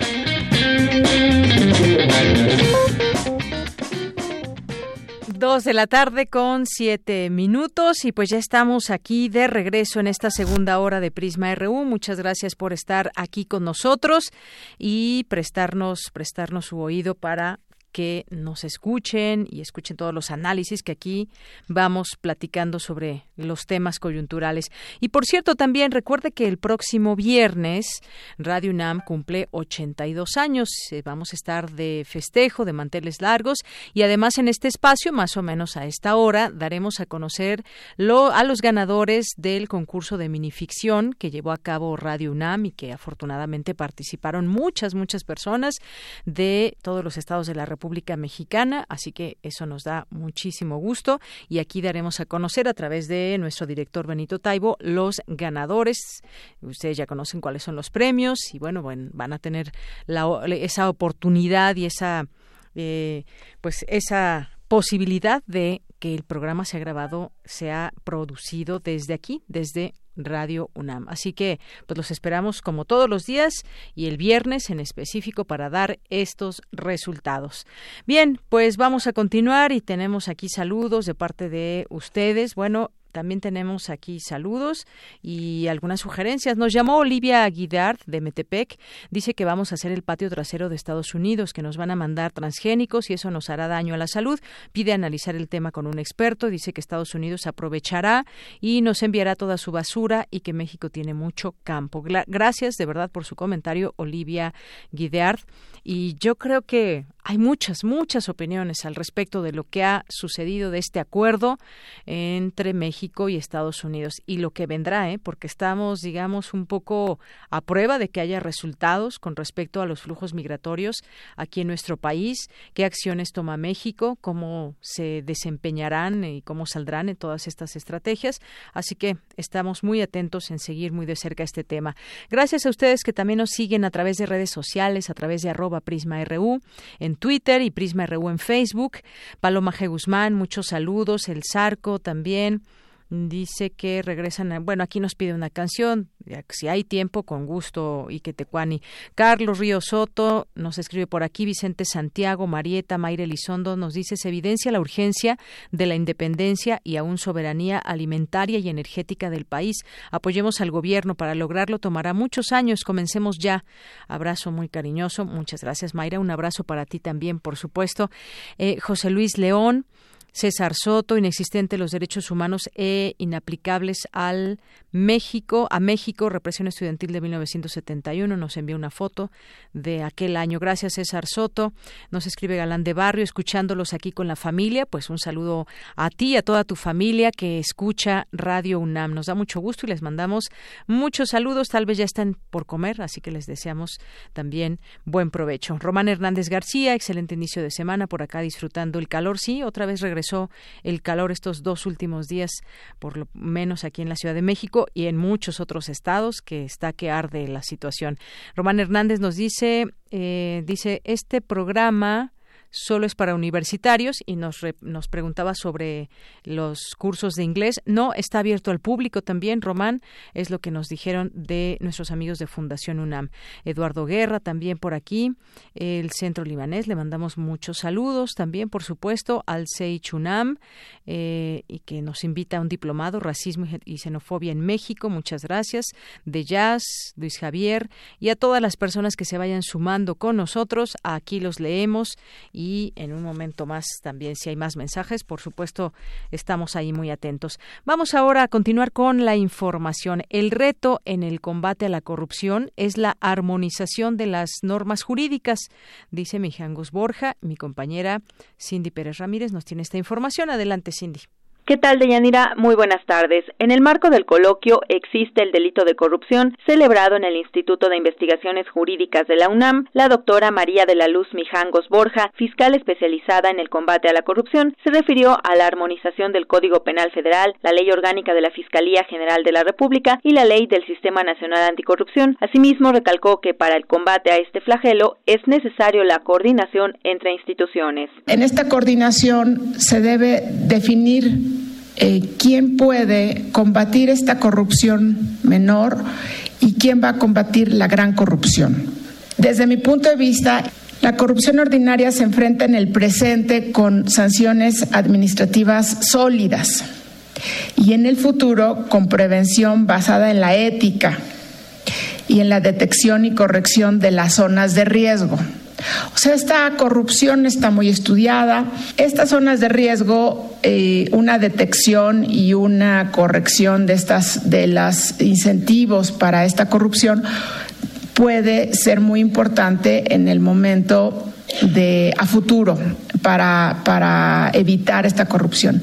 La ética, la ética en el servicio público, la ética en, en los ciudadanos, que no se vea como exitoso aquel que logra algo que obtuvo de manera ilegítima. En fin, esta corrupción, vamos a decir, menor puede ser combatida de esta manera. Pero, ¿dónde, cómo se va a atacar la gran corrupción? Y desde mi punto de vista, la gran corrupción se ataca con investigaciones multidisciplinarias consistentes, altamente tecnificadas, que dan lugar a sanciones penales. Mijangos Borja, quien se desempeñó por muchos años como investigadora titular del Instituto de Investigaciones Jurídicas, también se refirió a la necesidad de implementar un marco jurídico acorde a los tiempos que vivimos y para ello puso como ejemplo el tema de las operaciones con recursos de procedencia ilícita y la competencia de la Fiscalía especializada en el combate a la corrupción. La Fiscalía especializada en el combate a la corrupción tiene competencia únicamente sobre los delitos contenidos en el título décimo, o sea, las operaciones con recursos de procedencia ilícita no forman parte de la competencia de la Fiscalía.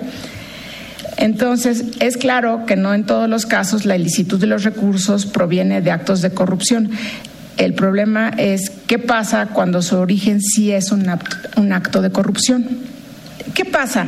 El delito de operaciones con recursos de procedencia ilícita es más fácil de detectar y de comprobar. O sea, estamos frente a un delito de corrupción que obviamente dio lugar, porque, por ejemplo, un cohecho da lugar a, este tipo de recursos, y es más fácil demostrar esta, este delito que el delito de cohecho. Entonces, no digo que, no se pueda demostrar, pero es más fácil en un determinado momento. Entonces, ¿qué va a pasar si por un lado eh, tenemos esta área y por el otro lado estamos con el tema de los delitos exclusivamente del título décimo? Mi intención y mi apuesta es que se fortalezca a la, a la Fiscalía y en algún momento podamos compaginar. De Yanira cabe señalar que hace unos días la calificadora Moody's señaló que la corrupción está considerada en la calificación crediticia de México y siempre ha limitado e impedido que el país alcance una mejor nota. Hasta aquí el reporte. Muy buenas tardes. Gracias, Cindy. Muy buenas tardes y vamos a continuar ahora con Dulce García. Como todos sabemos, tener sexo es sano y normal, pero puede convertirse en adicción. Vamos a escuchar esta información de mi compañera Dulce García. Dayanira, muy buenas tardes a ti al auditorio de Prisma RU. Tener sexo es bueno, sano y normal, además de ayudar a perpetuar la especie. Sin embargo, el sexo también puede convertirse en una adicción con consecuencias negativas para la persona, según alertó Gabriela Orozco Calderón, académica de la Facultad de Psicología de la UNAM. Y es que hay que decir que alguien puede sufrir de hipersexualidad, adicción al sexo o conducta sexual compulsiva, cuando recurre a comportamientos sexuales a su pesar y no es capaz de evitarlas lo que se debe además a la ansiedad que eso implica. Entonces se pierde cierta libertad porque se ve afectada la cotidianidad. Vamos a escuchar a la académica. Es lo que genera que se perpetúe nuestra especie, ¿no? Pero ¿cuándo podemos decir que ya es demasiado? o que ya sale de lo normal cuando está afectando la vida cotidiana de la persona se da más en hombres que en mujeres, ¿no? O por lo menos son los que se dejan estudiar más que las mujeres. Pero eso no quiere decir que las mujeres no lo tengan, sí lo tienen, pero siempre ha sido más difícil desde la sexualidad estudiar a las mujeres por todos estos contextos socioculturales. Es mejor visto un hombre sexualizado que una mujer. En la adicción hay dependencia física y psicológica, que puede aplicarse tanto en conductas como en sustancias adictivas o juegos al azar. La especialista en ciencias de la conducta indicó que en la hipersexualidad se pierde el autocontrol y surge el deseo desenfrenado de tener sexo físico o cibernético, pero que además este resulta poco satisfactorio. También se desatienden las actividades cotidianas, se deteriora la comunicación y el afecto por el otro. El sexo se usa para reducir estados de ansiedad, es un medio para disminuir el malestar emocional por baja autoestima e insatisfacción personal. Algunos síntomas de este tipo de adicción es el deseo intenso, ansia o necesidad de concretar la actividad placentera, pérdida progresiva del control de la actividad placentera, descuido de las actividades habituales, académicas, laborales o de esparcimiento, estar a la defensiva y negar el problema. Todo gira en torno a la conducta adictiva y se presentan lesiones, heridas o dolor en los genitales. Así que, como decía el oráculo de Delfos de Yanira, nada en demasía. Este es el reporte. Muy buenas tardes. Gracias, Dulce. Internacional RU. Alrededor de un centenar de personas fueron asesinadas este lunes en un ataque armado en el poblado de Sonacobou, en el centro de Mali. El atentado parece tener connotaciones étnicas, de acuerdo con versiones oficiales. En medio de una grave crisis política, la nueva primera ministra de Moldavia, Maya Sandu, pidió a la Unión Europea que apoye a su gobierno. Hasta el momento solo cuenta con el respaldo de Estados Unidos y Rusia. El objetivo común es deshacernos del régimen oligárquico. Lo discutimos muy claramente que tenemos una orientación proeuropea. El Partido Socialista tiene una orientación diferente, pero acordamos que nuestro acuerdo de asociación será la base para el trabajo del gobierno actual. No sabemos cuánto durará este gobierno, pero valía la pena correr el riesgo, porque nosotros, el país, teníamos que deshacernos del régimen. La Organización de Derechos Humanos Argentina, Abuelas de la Plaza de Mayo, confirmó la restitución de identidad del nieto 130, apropiado ilegalmente durante la dictadura militar que gobernó Argentina entre 1976 y 1983. Los migrantes centroamericanos continúan cruzando el río Suchiate entre Guatemala y México ante el anunciado refuerzo militar. México desplegará en esta frontera 6.000 efectivos de la Guardia Nacional, en virtud del acuerdo migratorio alcanzado con Estados Unidos. Habla un migrante hondureño. Bueno, es una medida bien grosera porque la verdad que como seres humanos y como, y como centroamericanos, el presidente de, de México está actuando mal. Tras permanecer inactivo durante un año, el monte Sinabung, en la isla indonesia de Sumatra del Norte, volvió a registrar una erupción sin que se reporten víctimas, a pesar de que no se emitió una orden de evacuación para los residentes en los alrededores del volcán.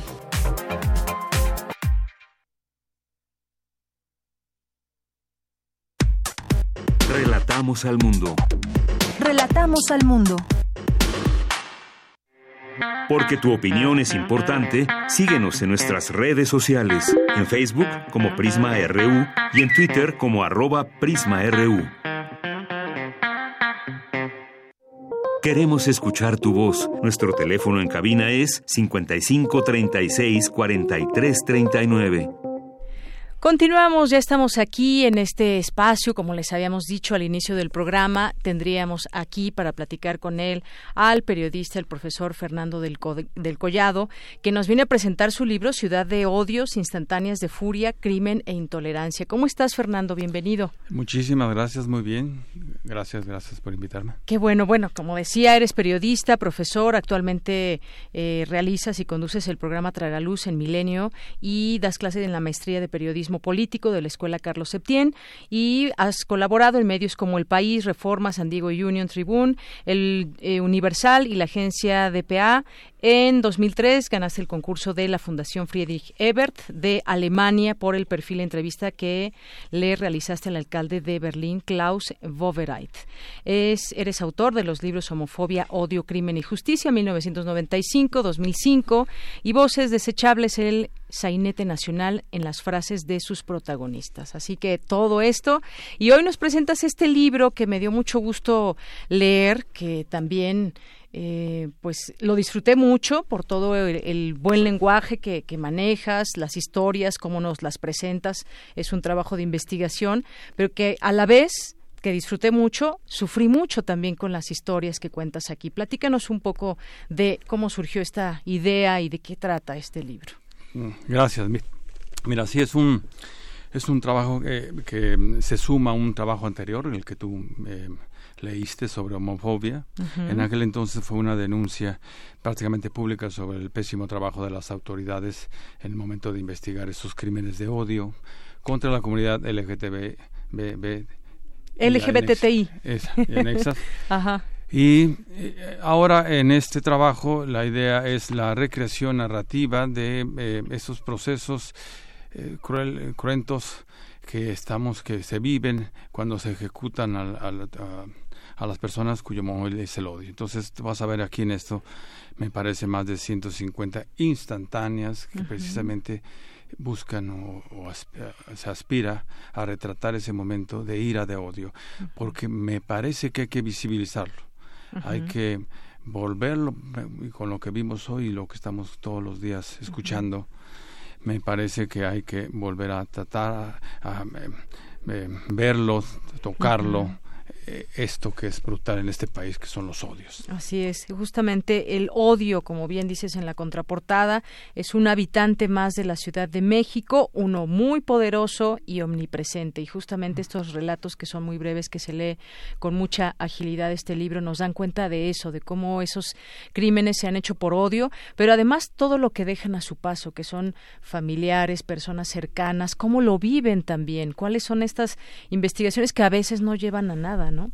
Y el gran tema también, si me permites, es la, impunidad. Claro. El, la mayoría de estos casos, bueno, el 98% incluso más, siguen impunes. Estamos hablando de ya más de 15 eh, años de asesinatos constantes. Eh, eh, a menos el que yo estoy reflejando, que es el de los crímenes por odio contra homosexuales, pero si tú te das cuenta, hay crímenes contra mujeres, crímenes ya eh, por diferencias religiosas, por diferencias de corte ideológico, político. Entonces, esto nos da una idea de el, país en el que estamos viviendo. Es brutal, odiamos mucho y constantemente estamos sin, con toda impunidad expresando el más eh, cruento de la de la expresión del odio, que es el, eliminar al, extraño, aquel que eliminar al diferente, al que no es como yo, al que no piensa como yo, al que no se viste como yo, parte de todo eso. En este en este mes que es el mes del orgullo lésbico gay, pues sabemos que hay distintas actividades, vemos incluso en muchos lugares de la Ciudad de México la bandera gay, que es como pues eh, abrirse a, a ver todo esto de una manera normal, pero sabemos que hay mucha gente que aún sigue con esa situación quizás un poco de dudas de ellos mismos no saben cómo tratar a un homosexual, por ejemplo, y bueno, esto es lamentable en estos días. Sin embargo, eh, también me gustaría que nos platicara, son 10 años de investigación dentro de estas, eh, este libro que tú hiciste, y que nos das estas historias, no debe haber sido fácil, y uno de los actores que bien decías es la impunidad, y hablamos, habla, podemos hablar, por ejemplo, de los feminicidios, también muchas veces ese odio de que la mujer haga o no haga tal cosa que desobedezca, que no eh, que me miró de tal o cual forma. Y esto bueno tiene mucho que ver con ese con ese son más de 150 eh, casos de crímenes contra este, comunidad LGTB.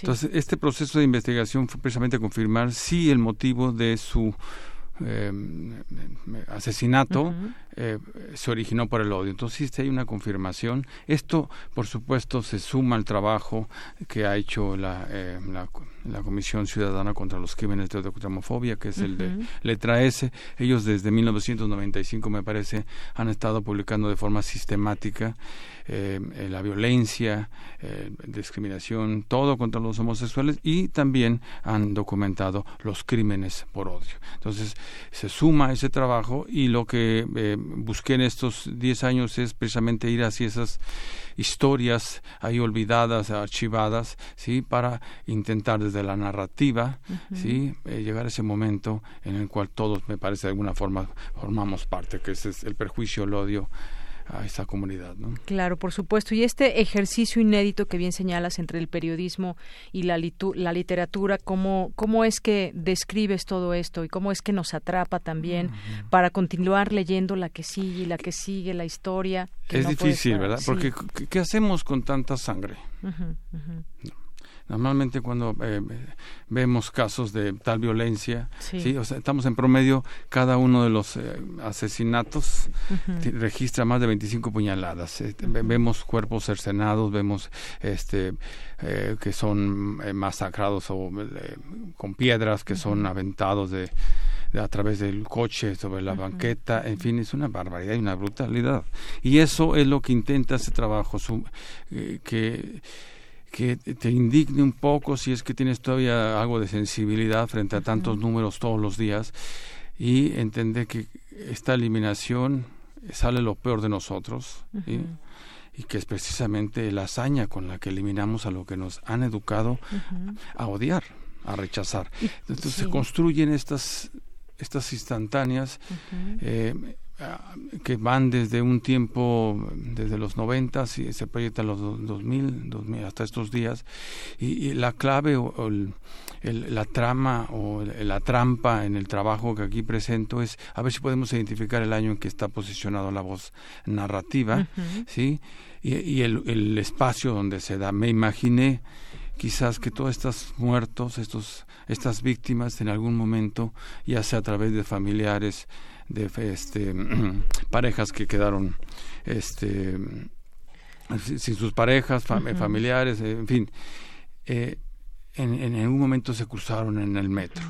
Entonces, aparte, el metro es como el gran hilo conductor de todas estas historias, y entonces probablemente cuando vayamos al metro eh, podamos tener cierta empatía con aquel que está de malas y a lo mejor aquel que está de malas está justo, eh, yendo a, la, a, una agencia para exigir sobre el crimen, a lo mejor está la madre que está todavía llorando el, asesinato de su hijo, en fin. Entonces, con esta construcción de ficción sí se retrata todos estos crímenes que son reales y que es cosa de solo checar y van a ver que en todos los casos hay impunidad y en todos los casos hay uh lo que estamos viviendo en este momento no que no se investiga y que quedan las cosas en números de una frialdad no así es. Nos ubicas muy bien en, en eh, sitios de la Ciudad de México que nos identificamos que decimos yo he pasado por ahí exactamente por estos lugares nos haces esta ubicación y pues de todos estos de todos estos relatos nos hablabas de la impunidad todos estos todos estos relatos quedaron en la impunidad o como o algunos de ellos tuvieron eh, sí, pues eh, eh, llegó la justicia para hay dos o tres casos de incluso que se recrea al asesino.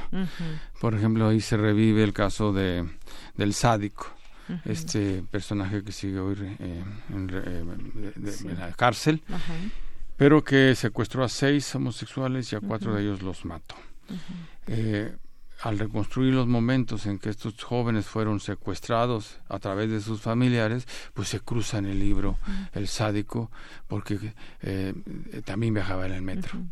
Y este y los las víctimas en algún momento también yendo a sus trabajos pasaron por donde él mismo transitaba.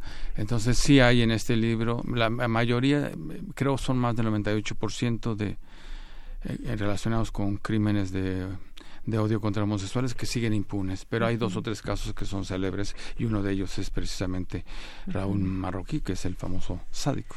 Así es, y bueno, pues estos eh, relatos muy bien escritos, eh, me quedó mucho también una de las historias, este estilista y como pues eh, Paloma, que se quedó, digamos, huérfana de, de, de este personaje, de este personaje que fue, que fue muerto.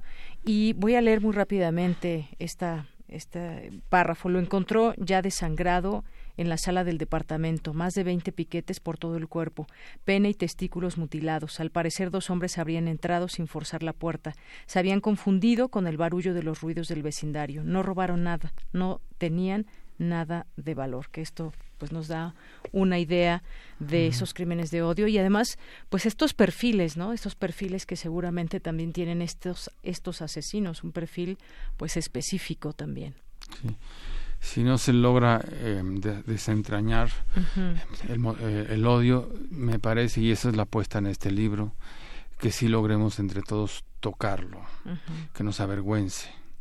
Y que en medida que eh, nos eh, tengamos empatía de la forma en que se están masacrando, eh, podamos llevarlo al debate, podamos hacerlo más visible, parar esta mm, violencia, eh, de, solicitar a las autoridades que hagan su trabajo y que finalmente se logre lo que ya desde al menos 20 años se está pidiendo con distintos trabajos, con distintos informes, con distintas iniciativas, que se tipifique el crimen de odio en este país. En este país se está matando, como ya todos sabemos, porque son mujeres, por diferencias eh, religiosas, por preferencias, por eh, temas de corte político. Entonces, si ya todos los días tenemos noticias de crímenes por eh, hambre, por estas bandas de mafiosas de, que ven en el negocio de la extorsión, del secuestro, eliminar. Ahora sumemos todavía esto otro que es eliminarnos porque rechazamos y porque nos han enseñado a rechazar. Entonces nos tomamos muy a la ligera eh, ser los justicieros. Entonces el objetivo, si me permite sintetizando, es que se logre tipificar el crimen por Hay dos entidades, es correcto, hay dos entidades en México que de alguna otra forma tienen como agravante o incluso como un eh, eh, tipo pero no se ha logrado hacer un tipo en toda el tipo de crimen de odio en todo el país porque no lo hacen y me parece que hay una razón al menos eh, todavía más vergonzosa que es que no quieren trabajar. Así es entonces, eh, al tipificar estos crímenes, obliga a las, a las autoridades a hacer mejores investigaciones, a tipificarlas mejor, a, hacer mejores instrumentos de persecución, de eh, armar bien los expedientes, ¿sí? Y lograr que se detengan a los asesinos y además se les juzgue. No lo hacen porque tienen mucho trabajo y porque además, hay que reconocerlo, nuestras autoridades también son víctimas de este brutal y increíble eh, sentimiento, son sentimientos, emociones de odio, hay mucho prejuicio. Bien, pues es toda una cadena también de responsabilidades y de cosas por hacer. Yo te agradezco muchísimo, Fernando del Collado, y desactivemos ese odio en nuestro cotidiano, en nuestro andar, ese, ese odio, no hay que, hay que desactivarlo, no hay que odiar, hay que mejor amar y ese odio que pues vemos en el aire de pronto en muchos lugares de una persona a otra es terrible para la misma persona y evidentemente para la sociedad. el odio en la política, el odio en todos lados.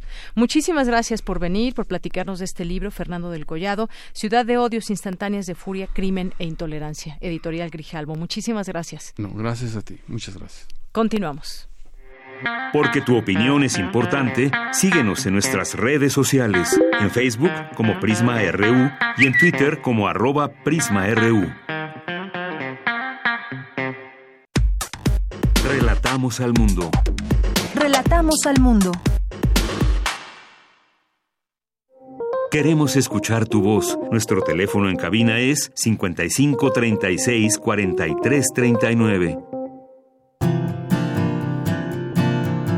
Gaceta UNAM.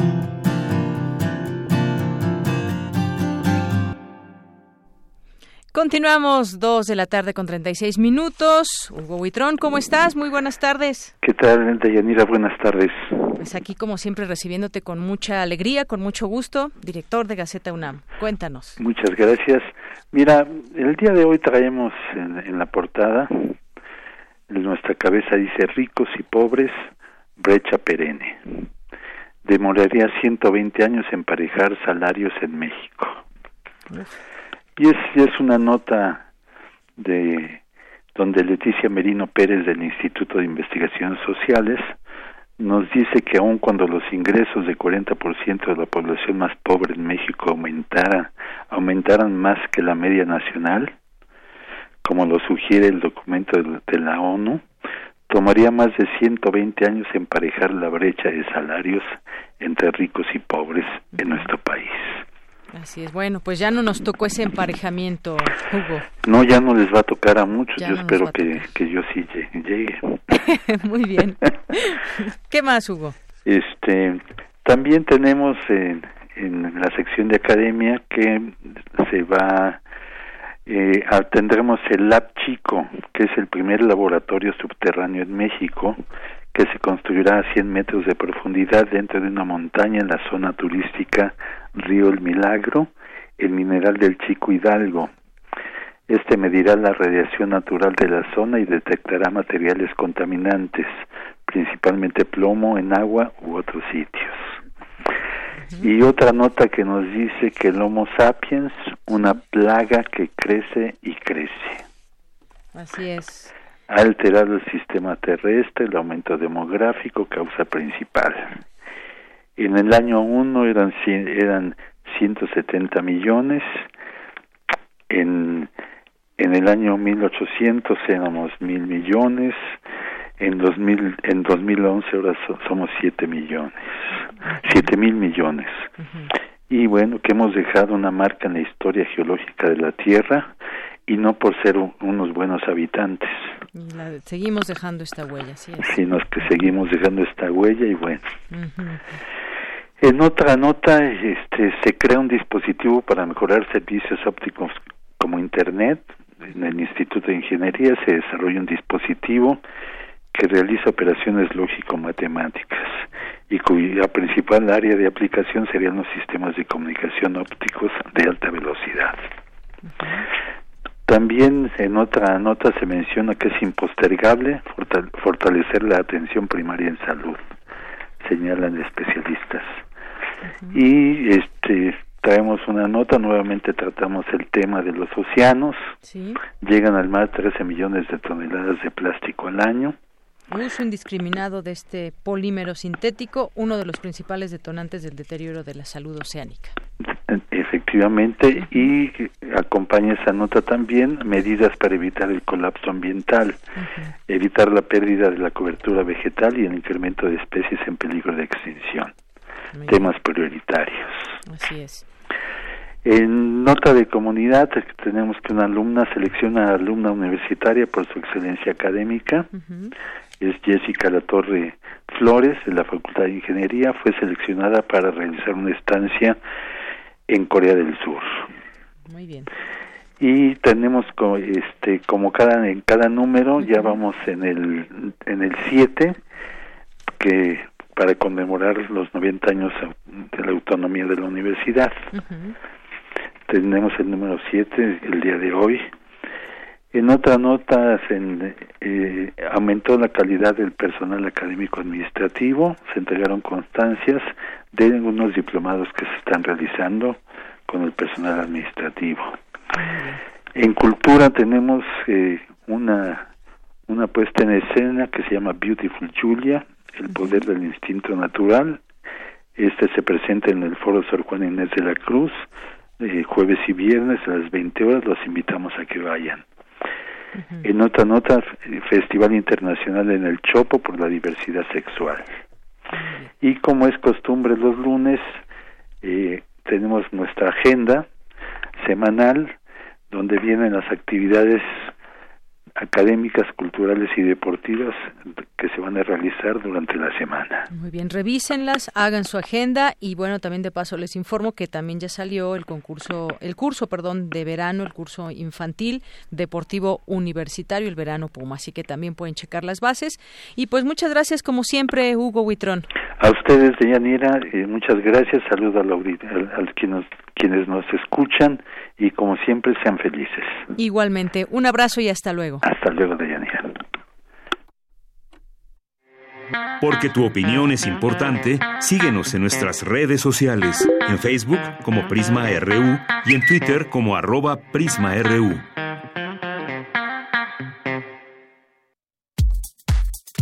Tu opinión es muy importante. Escríbenos al correo electrónico prisma.radiounam@gmail.com.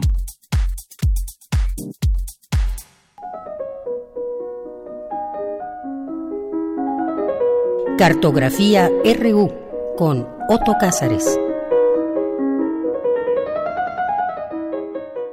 Bueno, pues ya estamos en la cartografía RU. Otto, ¿cómo estás? Muy buenas Estoy tardes. encantado de compartir estos micrófonos contigo, de saludar a Gracias. todos en casa o en sus automóviles.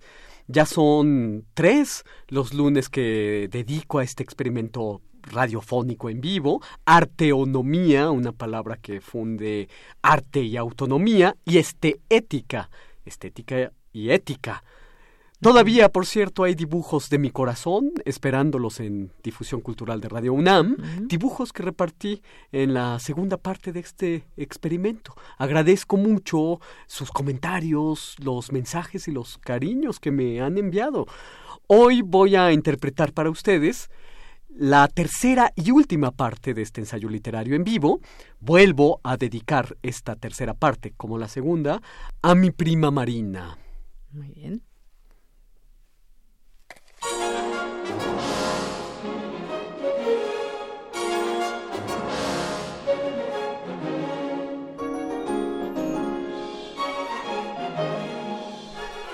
Ensayo literario en vivo en tres estancias o en tres puntos. Arte, onomía. Tercera estancia, El barco en alta mar. Museo, teatro coordinado por Alberto Villarreal. Foro, Sor Juana Inés de la Cruz. Centro Cultural Universitario, Festival de Arte y Ciencia, El Aleph. Paisaje sonoro, Héctor Salic. Producción radiofónica, Rodrigo Aguilar, Prisma RU. Rúbrica Montserrat, Voz del Mundo Muñoz. Guión Otto Cázares.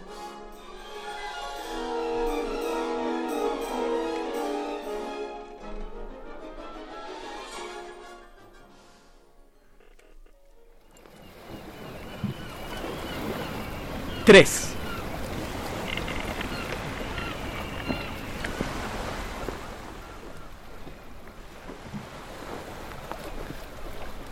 Un barco navegando en alta mar es una buena forma de entender la autonomía. Un barco prototípico, barco de la autonomía, es el barco que concibió Herder, que es el ruso alemán, en un texto de título Diario de mi viaje en barco, el año 1769. Herder viajaba en un barco sometido al vaivén de unas olas olas que comenzaban a agitarse más y más. Más y más. Y de repente, el barco, sin que uno se dé cuenta, está subiendo y bajando en montañas puntiagudas de olas en medio de una borrasca. Es que el barco, como nuestro interior, está agitado el barco, como nuestro interior, se encuentra en un peligro inminente de naufragar. Claro, hay quienes han comprendido el naufragio como si se tratara de un destino de altura clásica. El apóstol Pablo de Tarso, aquel precisamente que habló acerca de la ley inscrita en nuestro corazón, sufrió tres naufragios y los sobrevivió para contarlos. Hubo un tiempo en el que los marineros se negaban a aprender a nadar, de modo que si naufragaban, pues los marineros sabían que serían engullidos por el mar junto con su embarcación. Hay una historia. Un barco está a punto de naufragar y uno de los de la tripulación se pone a rezar a los dioses como un histérico. Entonces uno se acerca y le dice, no reces, que los dioses no se dan cuenta de que estamos aquí. Es que pedir ayuda de los dioses es renunciar a la autonomía. El aula universitaria es un barco en alta mar. A veces, el aula navega con las velas completamente hinchadas por el viento generoso, por el viento fuerte, que es el viento del entusiasmo, es el viento del contagio. Como maestro, hay que aprovechar con gratitud este viento propulsor que sopla generalmente en el principio del semestre. Pero hay otras ocasiones en las que es necesario lo que en jerga de navegantes se dice barloventear, es decir, saber capturar el viento por un lado de las velas, a babor o estribor, sacar provecho de la experiencia del marinero para enfrentar la falta de vientos, para enfrentar la falta de entusiasmo, y cuando no, tomar incluso los remos y a remo en galera continuar la expedición del aula navegante sorteando el mal tiempo, sorteando la falta de vientos que impulsen el navío o las corrientes contrarias. Herder sabía que el barco del aula puede naufragar en cualquier momento. Por eso aconsejaba que en alta mar, si la embarcación se va a pique, son los libros pesados, doblemente pesados por las páginas mojadas, los que se llevan al fondo a los desdichados náufragos. Es que a los libros hay que llevarlos en la memoria, hay que llevarlos en el corazón. El arte pedagógico estriba en saber encontrar la sensibilidad del conocimiento y el conocimiento de la sensibilidad. Así, decía Herder, podemos aspirar a ser inteligentes, pero también podemos aspirar a ser felices. En un barco a punto de naufragar, podemos preguntarnos como Herder, ¿dónde ha quedado el terreno firme que me sostenía con tanta seguridad? ¿Dónde ha quedado el pequeño púlpito y el sillón y la cátedra de los que me jactaba? ¿Cuándo, se preguntaba Herder, podré conocer por mí mismo aquello de lo que hablo? ¿Cuándo podré conocer por mí mismo aquello de lo que hablo? ¡Qué enormes son las ganas de aprender y de vivir! Habitar un mundo que es un edificio de almas. Conocimiento sin intuición es como no saber nada en absoluto. Hay que poder no cansarnos de la vida. Hay que poder buscar en todas partes al arte, hay que poder saquear la historia y la geografía, grabarlas dentro de mí, que entren directamente al corazón. Ojalá fuera yo el primero en aprenderlo. Ojalá fuera yo el primero en aprenderlo.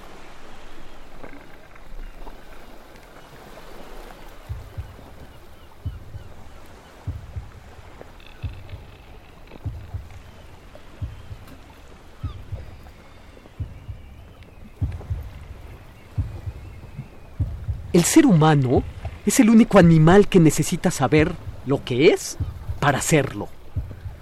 Pero para autodefinirse hace falta mucha inteligencia, mucha inteligencia esclarecida y mucha buena voluntad. Cuando Rousseau escribió en el Emilio, para dirigir la voluntad, ¿la conciencia es una guía infalible? Kant contesta, en los asuntos de gran envergadura basta haber tenido voluntad.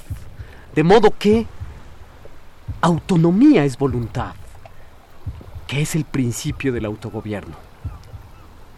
El corazón sigue palpitando. Su ritmo determina la melodía de mi conciencia. El libre albedrío es la voz que se alza de este bajo continuo, del palpitar del corazón. Sentimiento y razón se alían Autonomía kantiana es tener conciencia del sentimiento de la dignidad humana. Y la dignidad humana tiene rostro. Eres tú, eres tú, eres tú, eres tú, eres tú, eres tú, eres tú, eres tú, eres tú.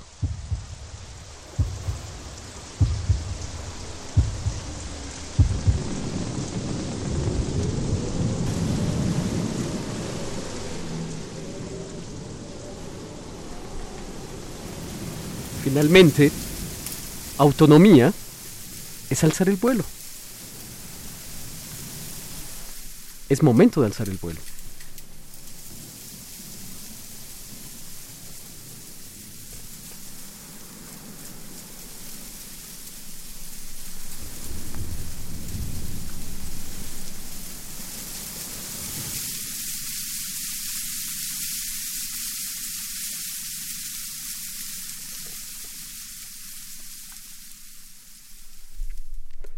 Fin del el experimento radiofónico Arteonomía.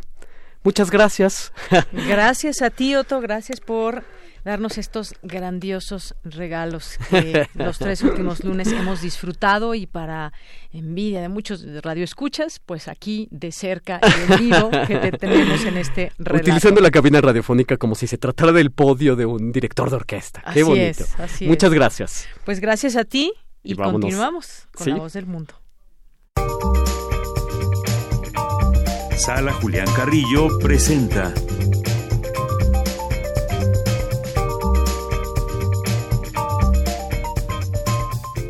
Bueno, pues ya estamos aquí para pues tomar nota de todas las actividades que hay en la sala Julián Carrillo de Radio. Con la voz del mundo. Bienvenida. Gracias, amigos, querida Deyanira Otto Cázares, quien por cierto no dejas pasar ni una, ¿verdad?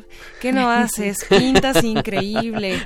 También ahora ya eres un gran eh, narrador de la imaginación. Gracias por traernos estos eh, pues ejercicios, ¿no? Y eh, bueno, tenemos también entre tú y yo una, un anuncio para este próximo viernes. Creo que ya lo he escuchado a través de la radio, si es a lo que se refieren. Bien, pues también ustedes que nos escuchan podrán sintonizar a lo largo de la programación de Radio Universidad los promocionales y diferentes contenidos para invitarlos a las actividades de entrada libre de cartelera cultural para y por ustedes.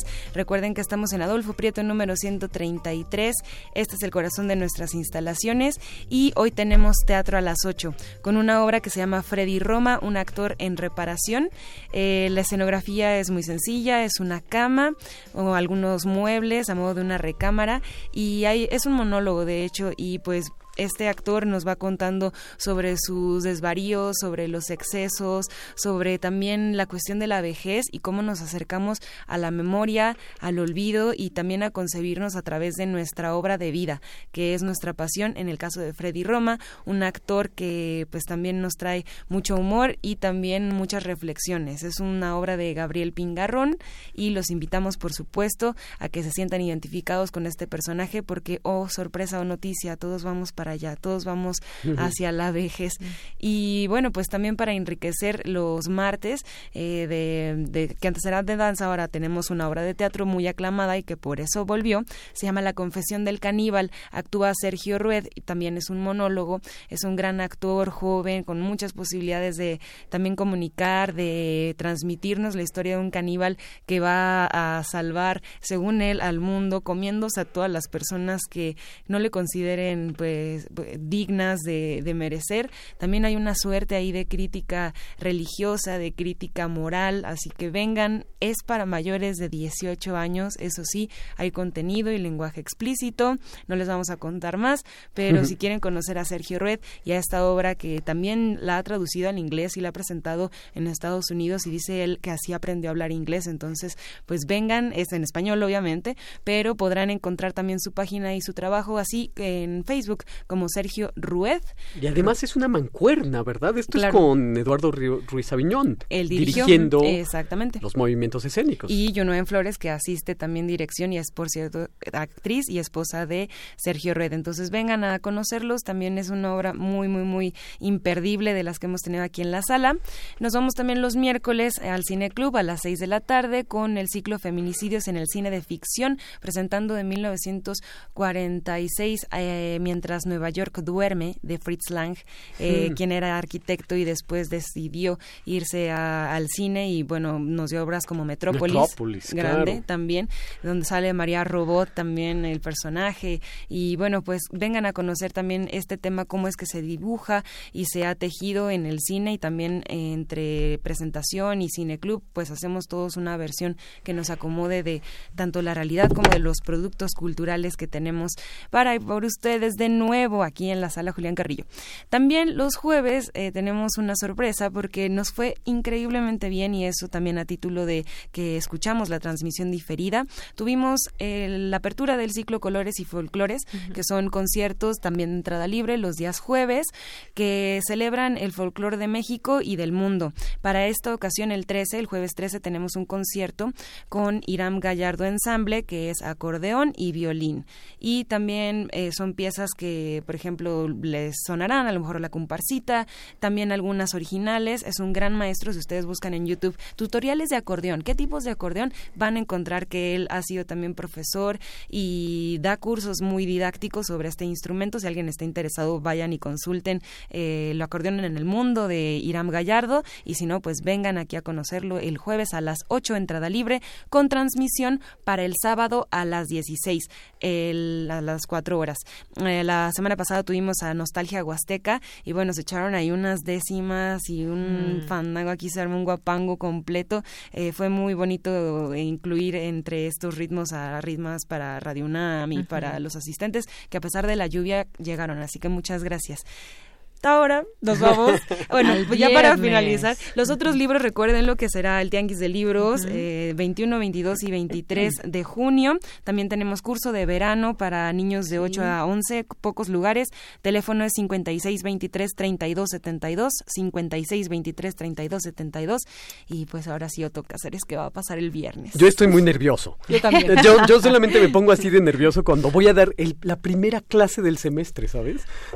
me sigo poniendo muy nervioso. Pero tú decías también que este corazón autónomo debería de, pues, ser libre, ¿no? De volar. Vamos a intentarlo. Ah, sí, claro, claro, claro. Y eso es lo que vamos a intentar el viernes en el concierto de Intersecciones. Yo me siento muy honrado de que me hayan invitado y que vaya a compartir con una, unos amigos muy queridos, Loquilandia Radio Show, el espacio escénico con Luz Angélica Uribe, cantante de ópera quien admiro y quiero muchísimo, y desde luego con el grupo Pólvora, de la cual la lead singer es nada menos que Monse Magia. Entonces yo me siento muy honrado y muy, muy nervioso también. Pues los dos están nerviosos. Bueno, yo voy a ver cómo se ponen nerviosos.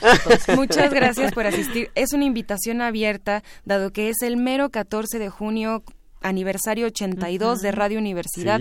Radio UNAM cumple 82 años, nos vestimos de manteles largos todos los días, pero en específico ese día como cayó viernes, se hizo una convocatoria, una suerte de invitación en Extensión Cultural Cabildeamos un poco y dijimos, bueno, pues qué mejor manera de celebrar a Radio UNAM que haciendo algo expreso para, eh, para la misma radiodifusora, para esta estación que queremos tanto. Entonces, va a haber tres actos, ¿no?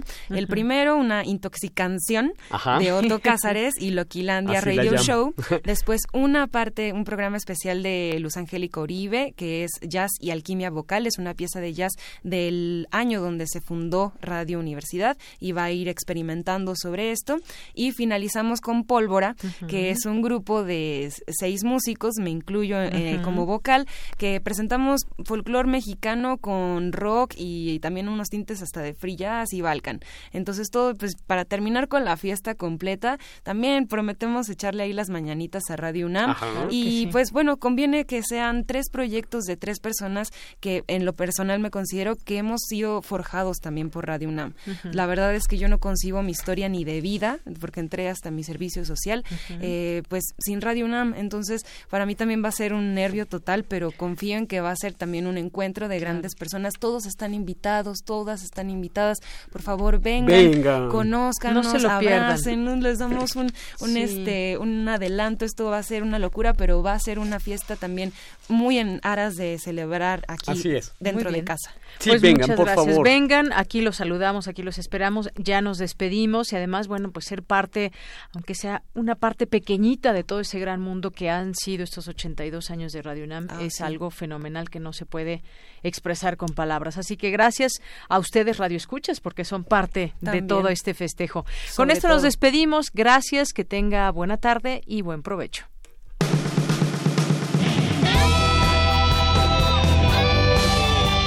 Prisma RU. Relatamos al mundo.